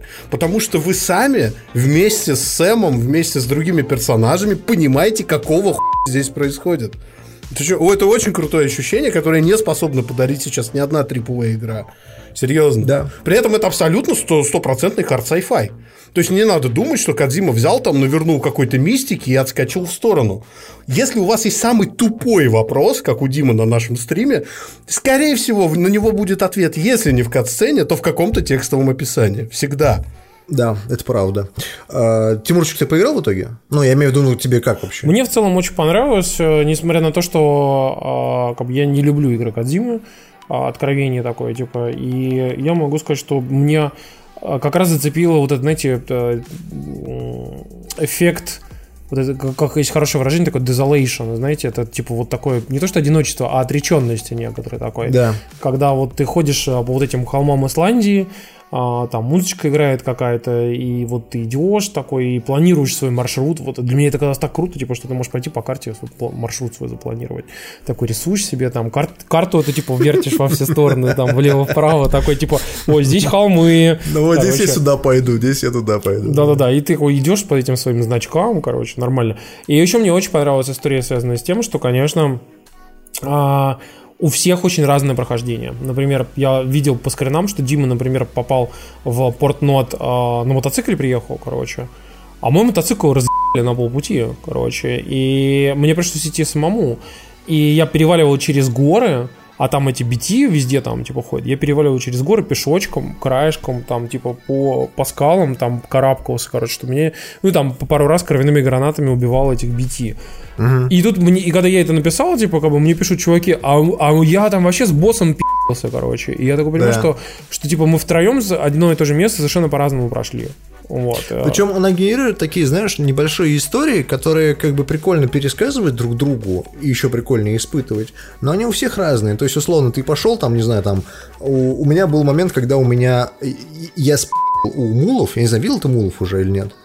Э, Это, это местные да, да. люди, которые Я- ссылки. Да. Я их... Поехавшие, э, Ты знаешь, да. я аккуратненько по стелсу, бы, мне ни разу никогда не, не- не было ни одной прямой драки, короче, я просто подходил по стелсу всех уп, короче, и клал, и все спокойно, типа... Короче, у, по- у меня по история была следующая. Я спи грузовик, Нормально. очистил всю на их базу от, от грузов, все сложил в грузовик, завел его, поехал, поехал через речку, и он застрял в текстуре.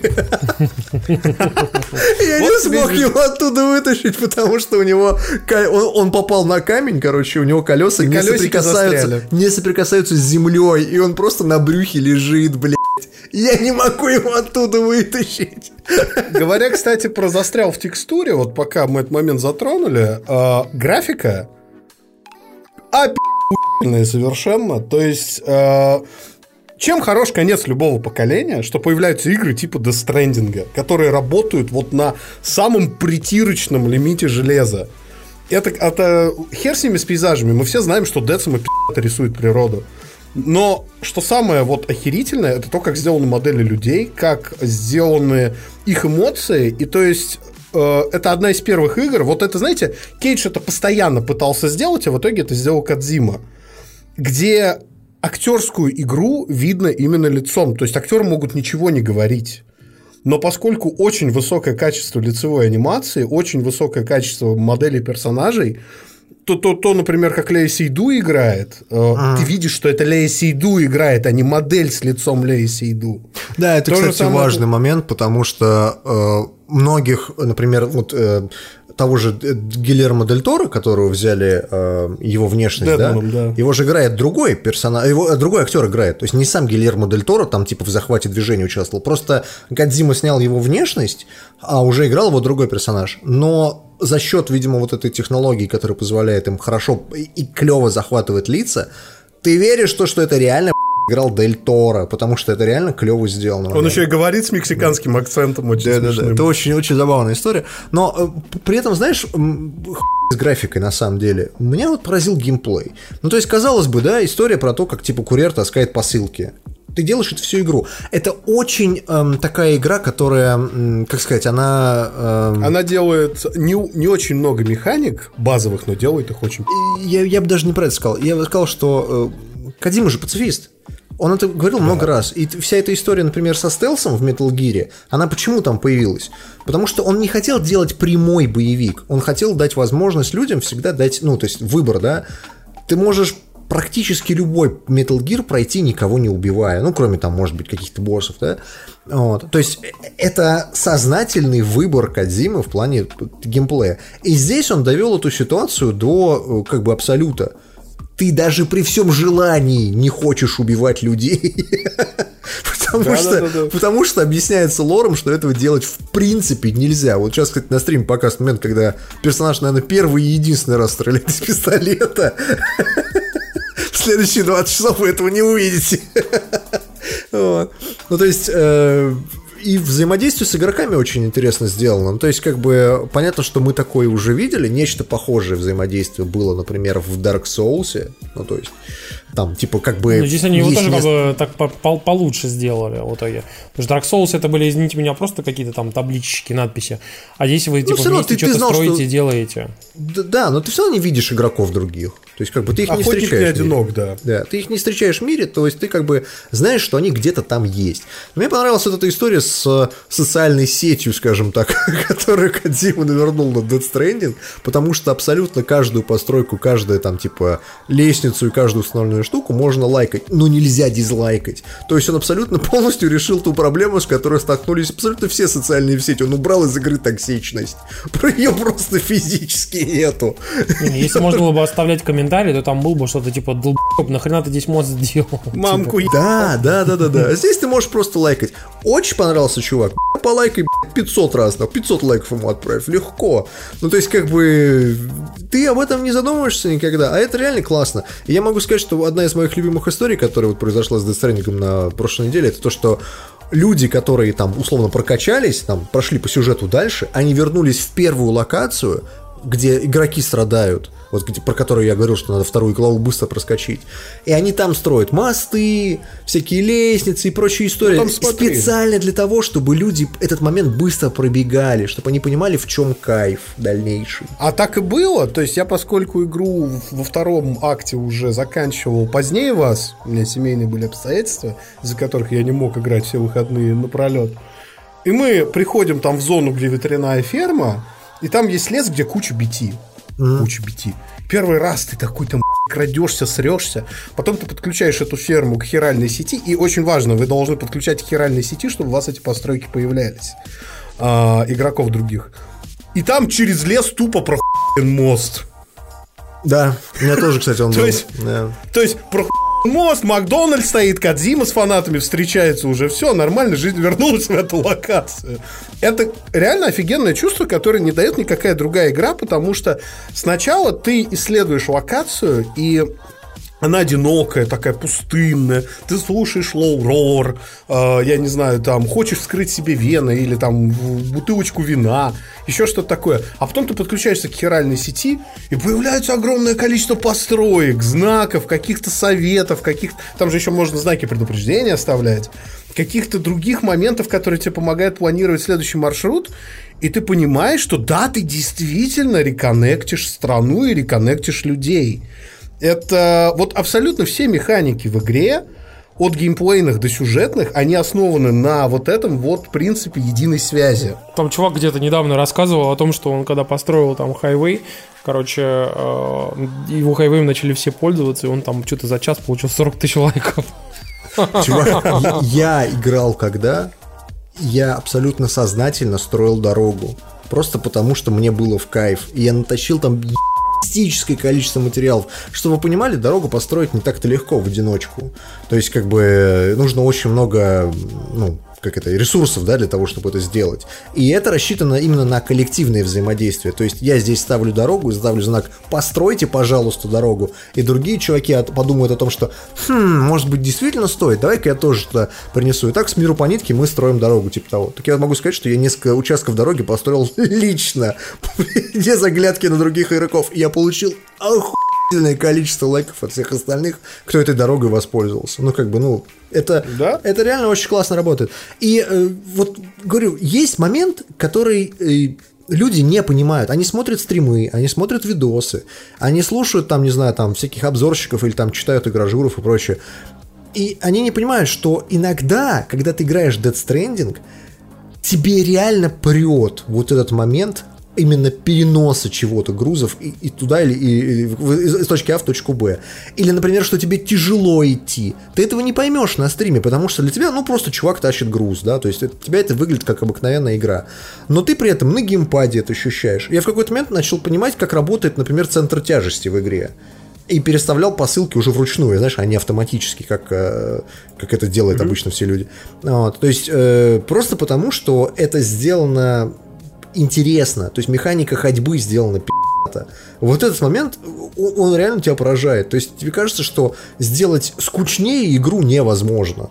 Про то, как чувак по, безлу... по, по безлюдным пейзажам ходит из точки А в точку Б.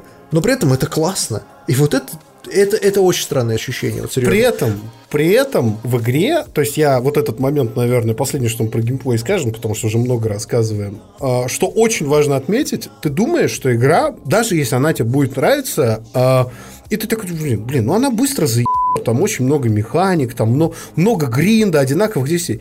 Кадзима засунул в игру огромное количество опций, которые ценят ваше время. Там есть возможность отправлять посылки на полпути, если кто-то построил почтовый ящик, включая вас самих. Там есть куча шорткатов, которые спасают вас от рутины. В то, типа, типа авторазгрузки посылок. Зачем вам самим, самим менеджерить? На, нажимаете на треугольник, и у вас сами посылки раскидываются по центру тяжести. И так далее. И таких механизмов тьма. Потом в игре открывается транспорт если вы там не хотите вообще пешком ходить и так далее. Там и так далее, и так далее.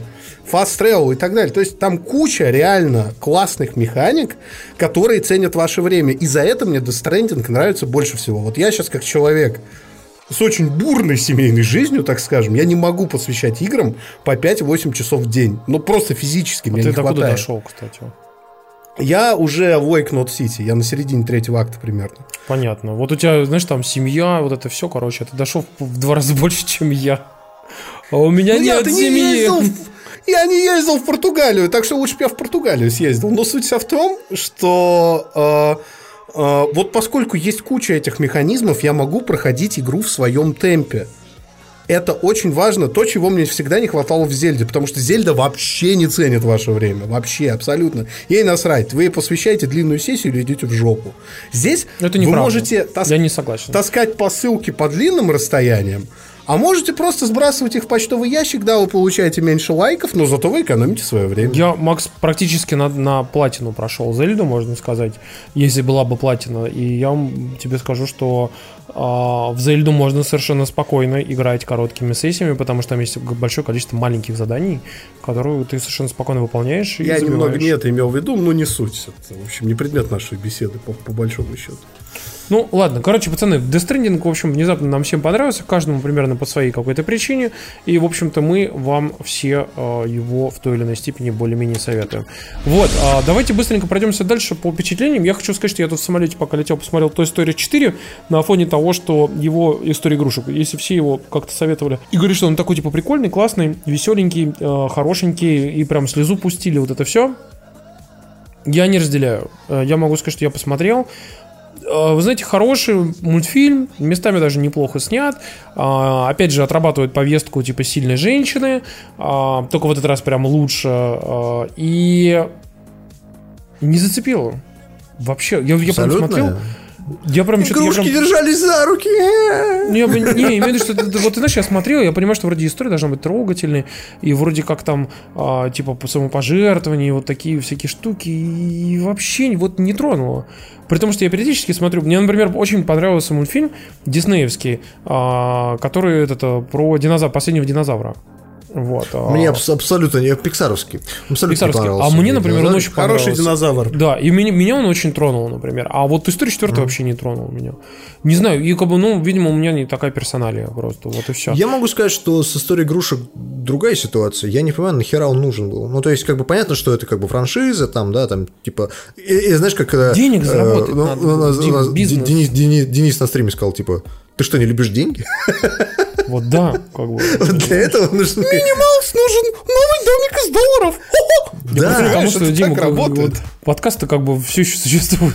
Тебе что, не нужны деньги? Как? Не, просто к тому, что, ну, понятно, для чего это сделано, да? Но при этом мне кажется, что история игрушек была абсолютно законченной трилогией. Ей не нужно было продолжение. Ну, там то есть, все шикарно в третьей части. Там, там, ре, там реально заканчивалась вообще вся сюжетная арка. Здесь они просто, знаешь, э, просто на ровном месте придумали проблему.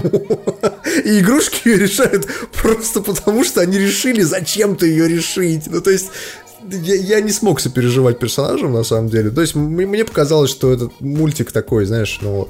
Вот, вот чем хороши, знаешь, старые мультики Pixar? Их интересно и взрослым смотреть, и детям. Историю игрушек 4 интересно смотреть детям. Взрослым ты, блядь, сидишь вот с постной рожей такой всю, весь фильм, и думаешь, когда же, блядь, эта очень красивая анимация закончится. Вот серьезно. Ты знаешь, а если хочешь сделать просмотр четвертой истории игрушек веселее, просто подумай, что во вселенной истории игрушек в том числе оживают секс-игрушки.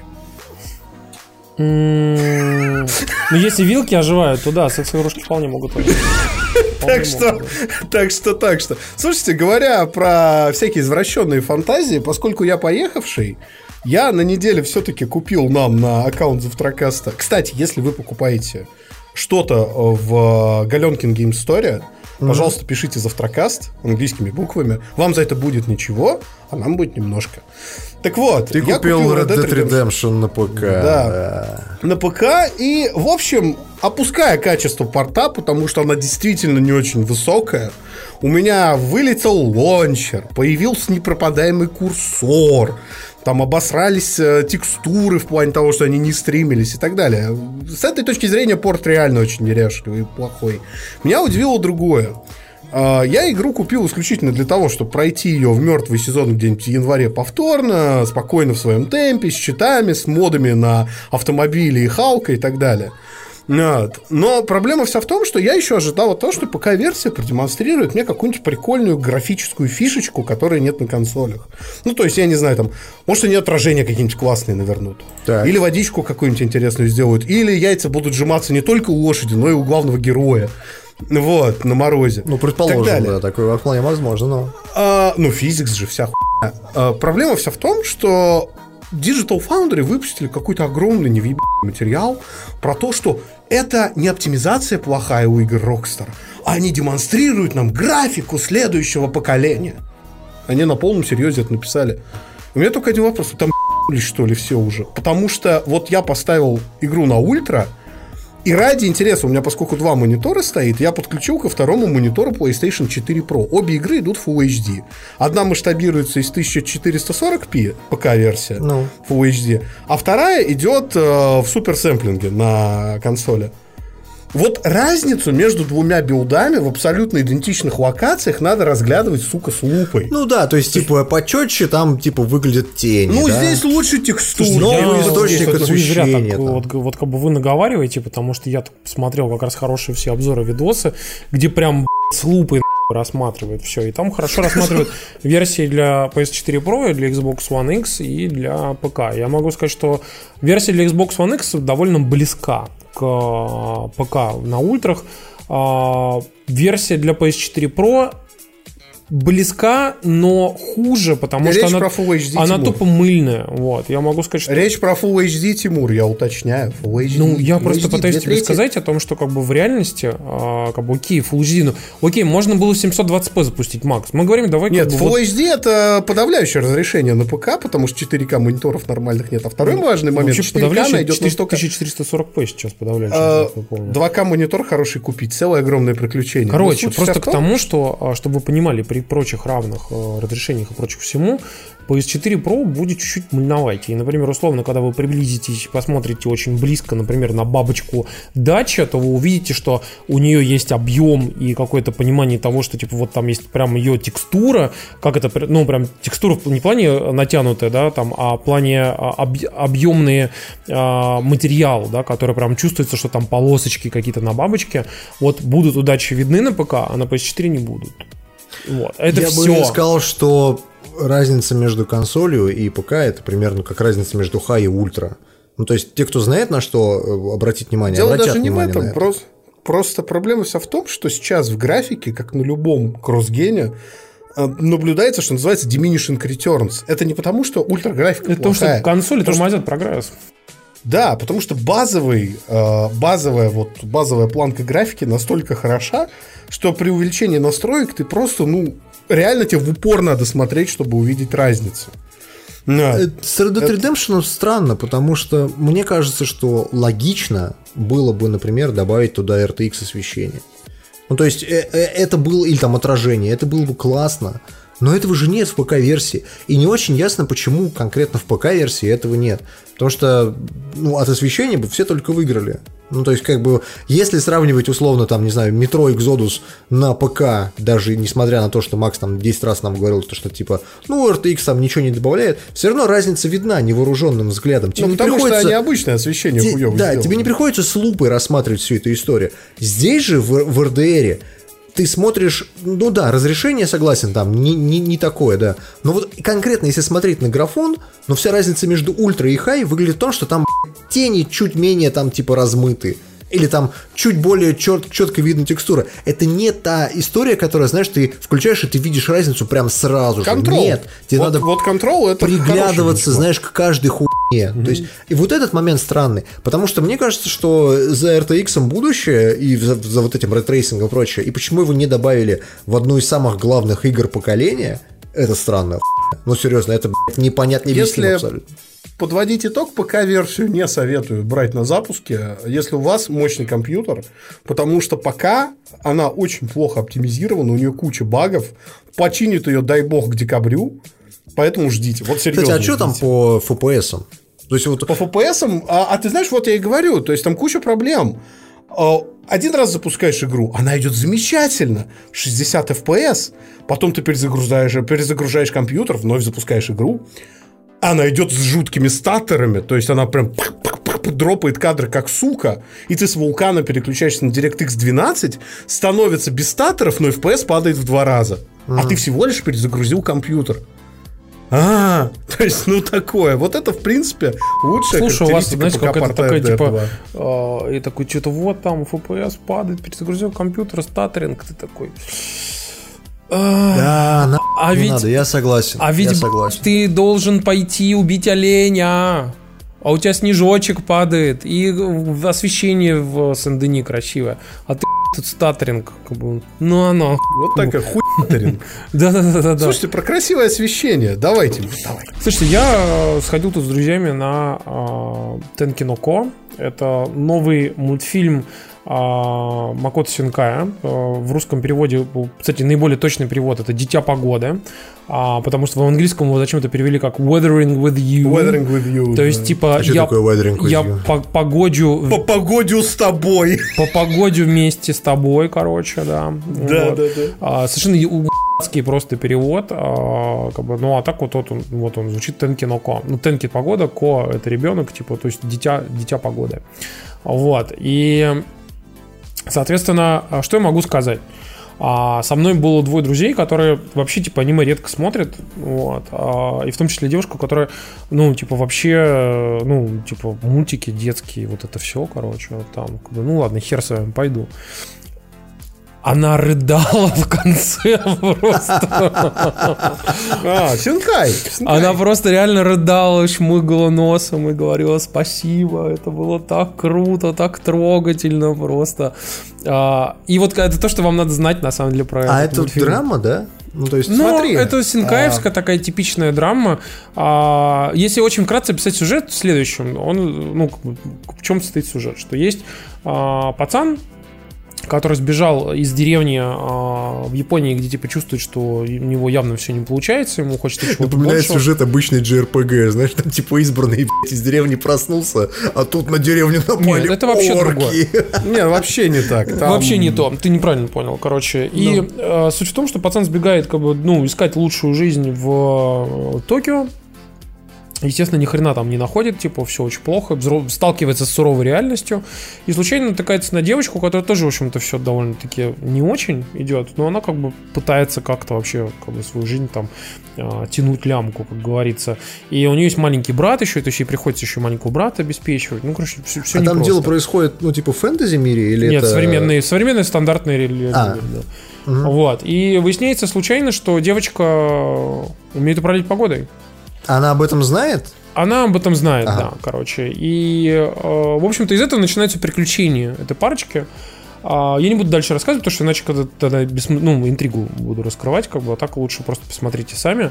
А, Опять же, это, как и твое имя, очень трогательный мультфильм. Он на- нарисован еще круче, чем мое имя. Там вообще местами просто а, такой отвал башки в плане анимации, ты понимаешь, что там люди сидели, и там просто тысяча китайцев сидела, рисовала этот кадр, а, потому что там там просто невероятные местами анимации, Японцев. картинки. Нет, нет китайцев, Нет, там вьетнамцев давно и корейцев. китайцы рисуют. Да, А, то есть, это на аутсорс отдали, да? конечно. С графикой, с графикой круто то, что Синкай, э, он и раньше это делал со своих самых первых работ, если вспоминать за облаками, там, и «Голос далекой звезды», у него всегда был такой стиль, что он брал приемы кино, ну, как там камера работает, как планы строятся, и накладывал на мультипликацию, причем двухмерную. Это у него каким-то чудом работало, там, ручная камера, еще какие-то фокусы. А в «Дитя погоды» я просто тоже ходил э, в субботу, там, там просто человек оперирует на, э, на таких гранях 2D анимации как таковой, что ты вообще не веришь, что это можно просто реализовать с чисто концептуальной точки зрения в 2D мультфильме классическом, да? И э, А что, там Причем трехмерных них- вставок нет, как в в современных аниме? Есть иногда, но есть, они но такие, они что именно, они... что они сделаны очень круто. Они настолько органично встроены, что ты не всегда можешь понять это, типа, ну, то есть, когда ты такой задрот, типа нас, как бы, да, который как бы уже знает, как отличить, типа, что что-то было снято трехмерно, ты сидишь и такой, ну, точно, стопудово, блядь, вот это трехмерная хуйня была, как бы, понимаешь? А вот это компоузинга вставили 2D туда, понимаешь? Да, да, да. Короче, в любом случае выглядит он абсолютно невероятно. Про сюжет Тимур чтобы абсолютно правильно сказал. А, При, при этом я от себя отмечу, история более приземленная. Она не такая супер фантастическая, как в твоем имени. Она более приземленная. Там гораздо лучше выписаны сайт персонажи.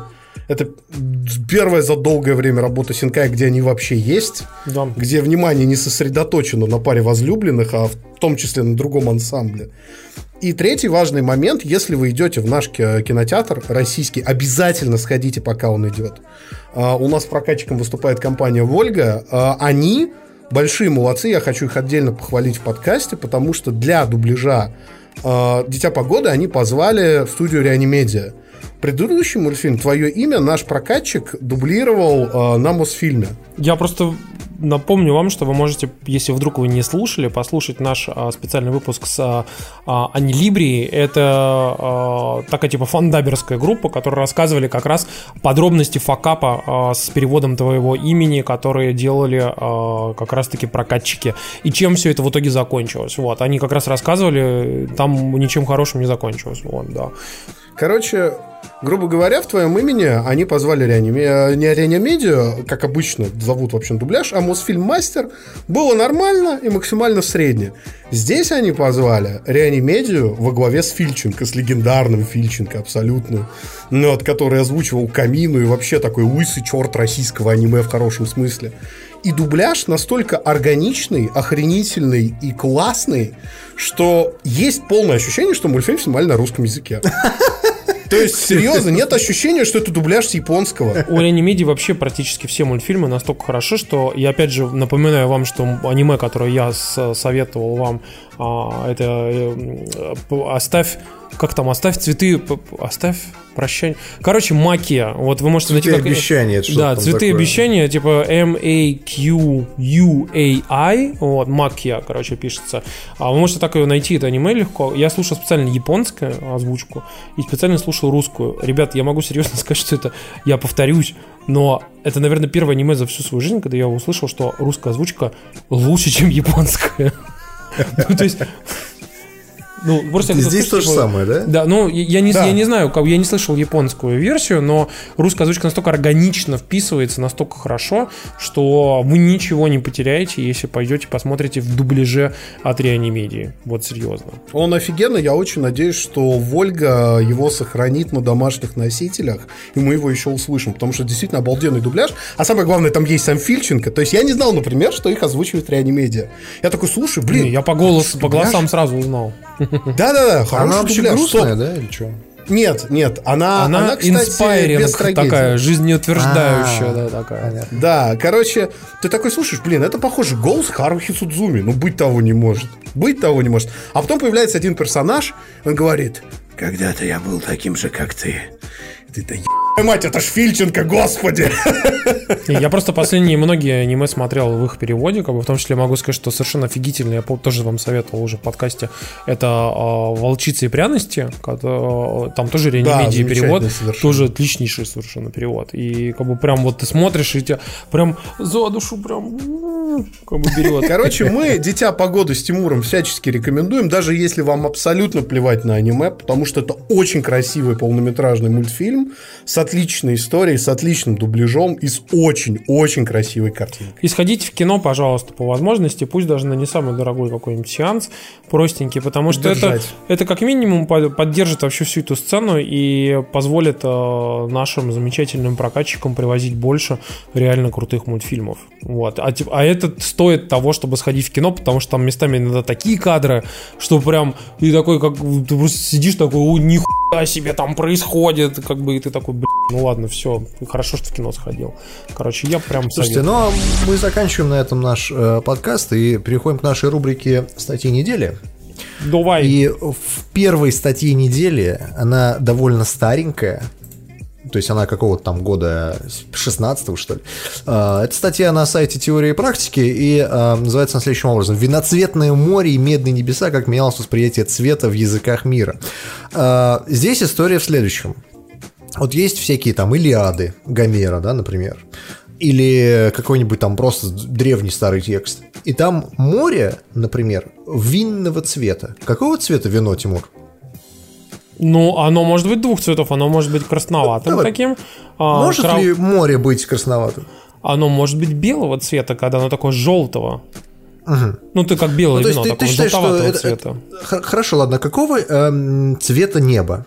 Ну, общепринятое какое? А, оно как бы днем голубое, ночью оно может быть до, до фиолетового. Ну, в смысле, типа вечером до А фиолетового. может ли оно быть зеленого цвета? Ну, если честно, я себе с трудом представляю Ну, ситуацию, смотри, прям и- зеленое. Я просто к чему веду? Есть у нас некие, скажем так, паттерны, да? Мы считаем, что всегда море синее, небо голубое, ну, то есть есть какое-то такое общепринятое Ну, знание. это да, клиповое типа того. мышление. Клиповое мышление, все правильно. Так вот, а, во времена Гомера можно было назвать море цвета там, не знаю, вина ярко-красного. Ты понимаешь, что ты хо- ты я бы идешь- сказал, ты- темного. Ты идешь, э, ты путаешь причинно-следственную связь в данном случае. Потому Я что... пытаюсь подвести тебя к Нет, статье. нет, подожди, И подожди. вот в статье я, я как раз понимаю, написано. понимаю. Но тут же да. причинно-следственная связь нарушается, потому что когда ты говоришь сейчас там, типа, у тебя, ты, ты называешь, какое море? И человек такой, голубое, да? А тут человек Ну. говорит не так, а он говорит, какое море в тот момент было какого цвета, чтобы ты лучше понял, какое именно тогда, именно в этот момент, какого оно было цвета. Понимаешь? А не то, что он произнес море, это такое голубое. Нет, он как раз тот именно то море описывает. То, которое он увидел, потому что не было ни фоток, ни картинок, он не мог, блядь, его даже нарисовать акварелью или гуашью. Древний грек. Короче, я к тому веду, что в статье написано, почему, э, собственно говоря, э, Гомер именно так описывает эм, скажем так, довольно привычные нам цвета, он их описывает другими ассоциациями. И тому есть как минимум два объяснения. Первое объяснение, оно связано с тем, что, скорее всего, КМР был слепым. Ну, то есть под, подозревают, да, что это возможно так. Но из-за вычурности описаний его многие с этим не соглашаются, потому что, ну, как может там слепой человек, э, там, типа, сравнивать там две вещи, которые он никогда в жизни не видел, да? Знаешь почему? А, его ну. ученики его на может быть. Вот. А второй момент, который в этой же теории вводится, история о том, что раньше люди не воспринимали цвета так, как мы воспринимаем их сейчас. И то есть, грубо говоря, для нас а, есть оттенки зеленого, а для людей древности оттенки синего и оттенки зеленого это один и тот же цвет, одно обозначение, понимаешь? И поэтому море вполне может быть там ярко-зеленым, токсичного цвета, такого, знаешь. Потому что для них это обозначение только одного цвета. А, и еще там есть и теория, например, про, про цвет как э, меру передачи яркости, а не меру передачи конкретно цвета. То есть море может быть цвета вина красного, да, потому что оно с точки зрения яркости примерно такое же, как вино в твоем стакане. Если знаешь? темного, типа такого. Да, типа море было темное, значит, примерно такое. темного А то, что цвета разные, древним людям было абсолютно. Короче, почитайте, это реально очень интересная статья, и мне кажется, что, э, ну, то есть, вот это, знаешь, статья есть такая, блин, а ведь, блин, интересно. Вот примерно такая статья. Знаешь, сколько таких статей? Тонны выходят. Это просто Тонны, и вот мы их каждую неделю пытаемся их выискивать, да? Ну да. Ну, кстати, я могу сказать, что тут довольно классная история еще вышла на Т-журнале а, на этой неделе. Они рассказывают, в общем-то, про то, как а, в Японии за много-много-много веков а, люди реально привыкли жить с совершенно охуевшими просто природными условиями, и как им а, реально пришлось с- выработать новую, новый тип архитектуры, новые материалы, новые вообще типы внутренних расположений помещений, несущих стен и прочее, чтобы они не разбились от наводнений, там, землетрясений и так далее. Причем это все произошло буквально за последние там 100 лет, по большей части.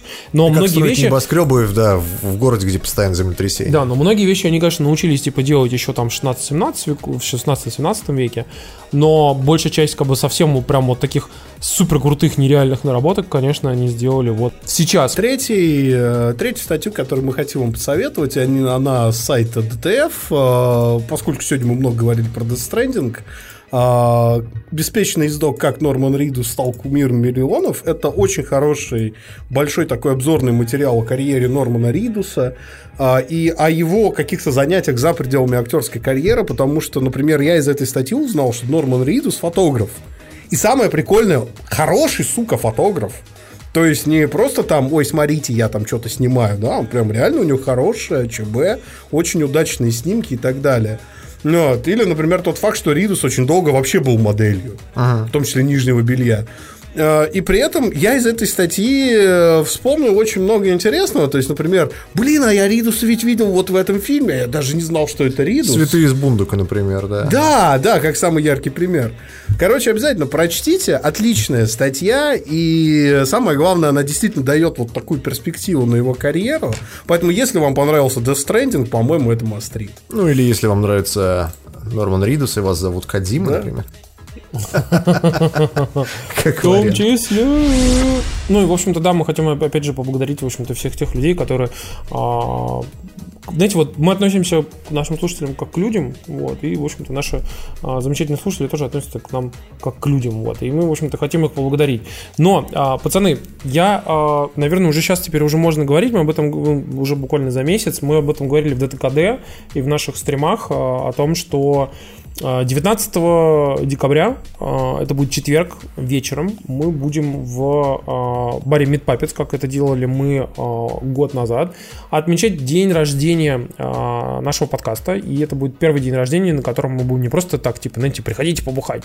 Мы еще и Максим, кстати, приедет э, в Москву, Да. и мы будем делать живую запись подкаста, на котором, в котором будем отвечать, соответственно, на вопросы наших слушателей.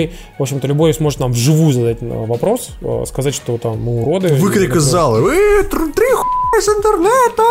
Да, да, да, да, да. Спасибо, спасибо, Олимпийский, спасибо, спасибо. Да, поэтому, как бы, если вы хотите, как бы, вот мы вам сообщаем за месяц, э, у вас есть возможность спланировать, там, если вы вдруг из другого города, или если вы там просто хотели приехать там, в Москву в декабре, там, ради какой-то причины, то, как бы, теперь вы знаете, что надо приезжать с захватом 19 декабря. Вот, поэтому приезжайте и, э, в общем-то, сможете увидеться с нами вживую, прибухнуть, посмотреть на то, как мы записываем выпуск, типа, и, в общем-то, сказать нам все в лицо. Вот, а мы хотели поблагодарить, опять же, наших патронов, которые нам заносят больше всех денег. Спасибо вам большое, чуваки. Вы очень крутые. Без вас бы, может быть, даже подкаста уже давно бы и не было бы. Потому что 164 выпуск мы уже за***лись просто Кошмар. пуще Брежнева.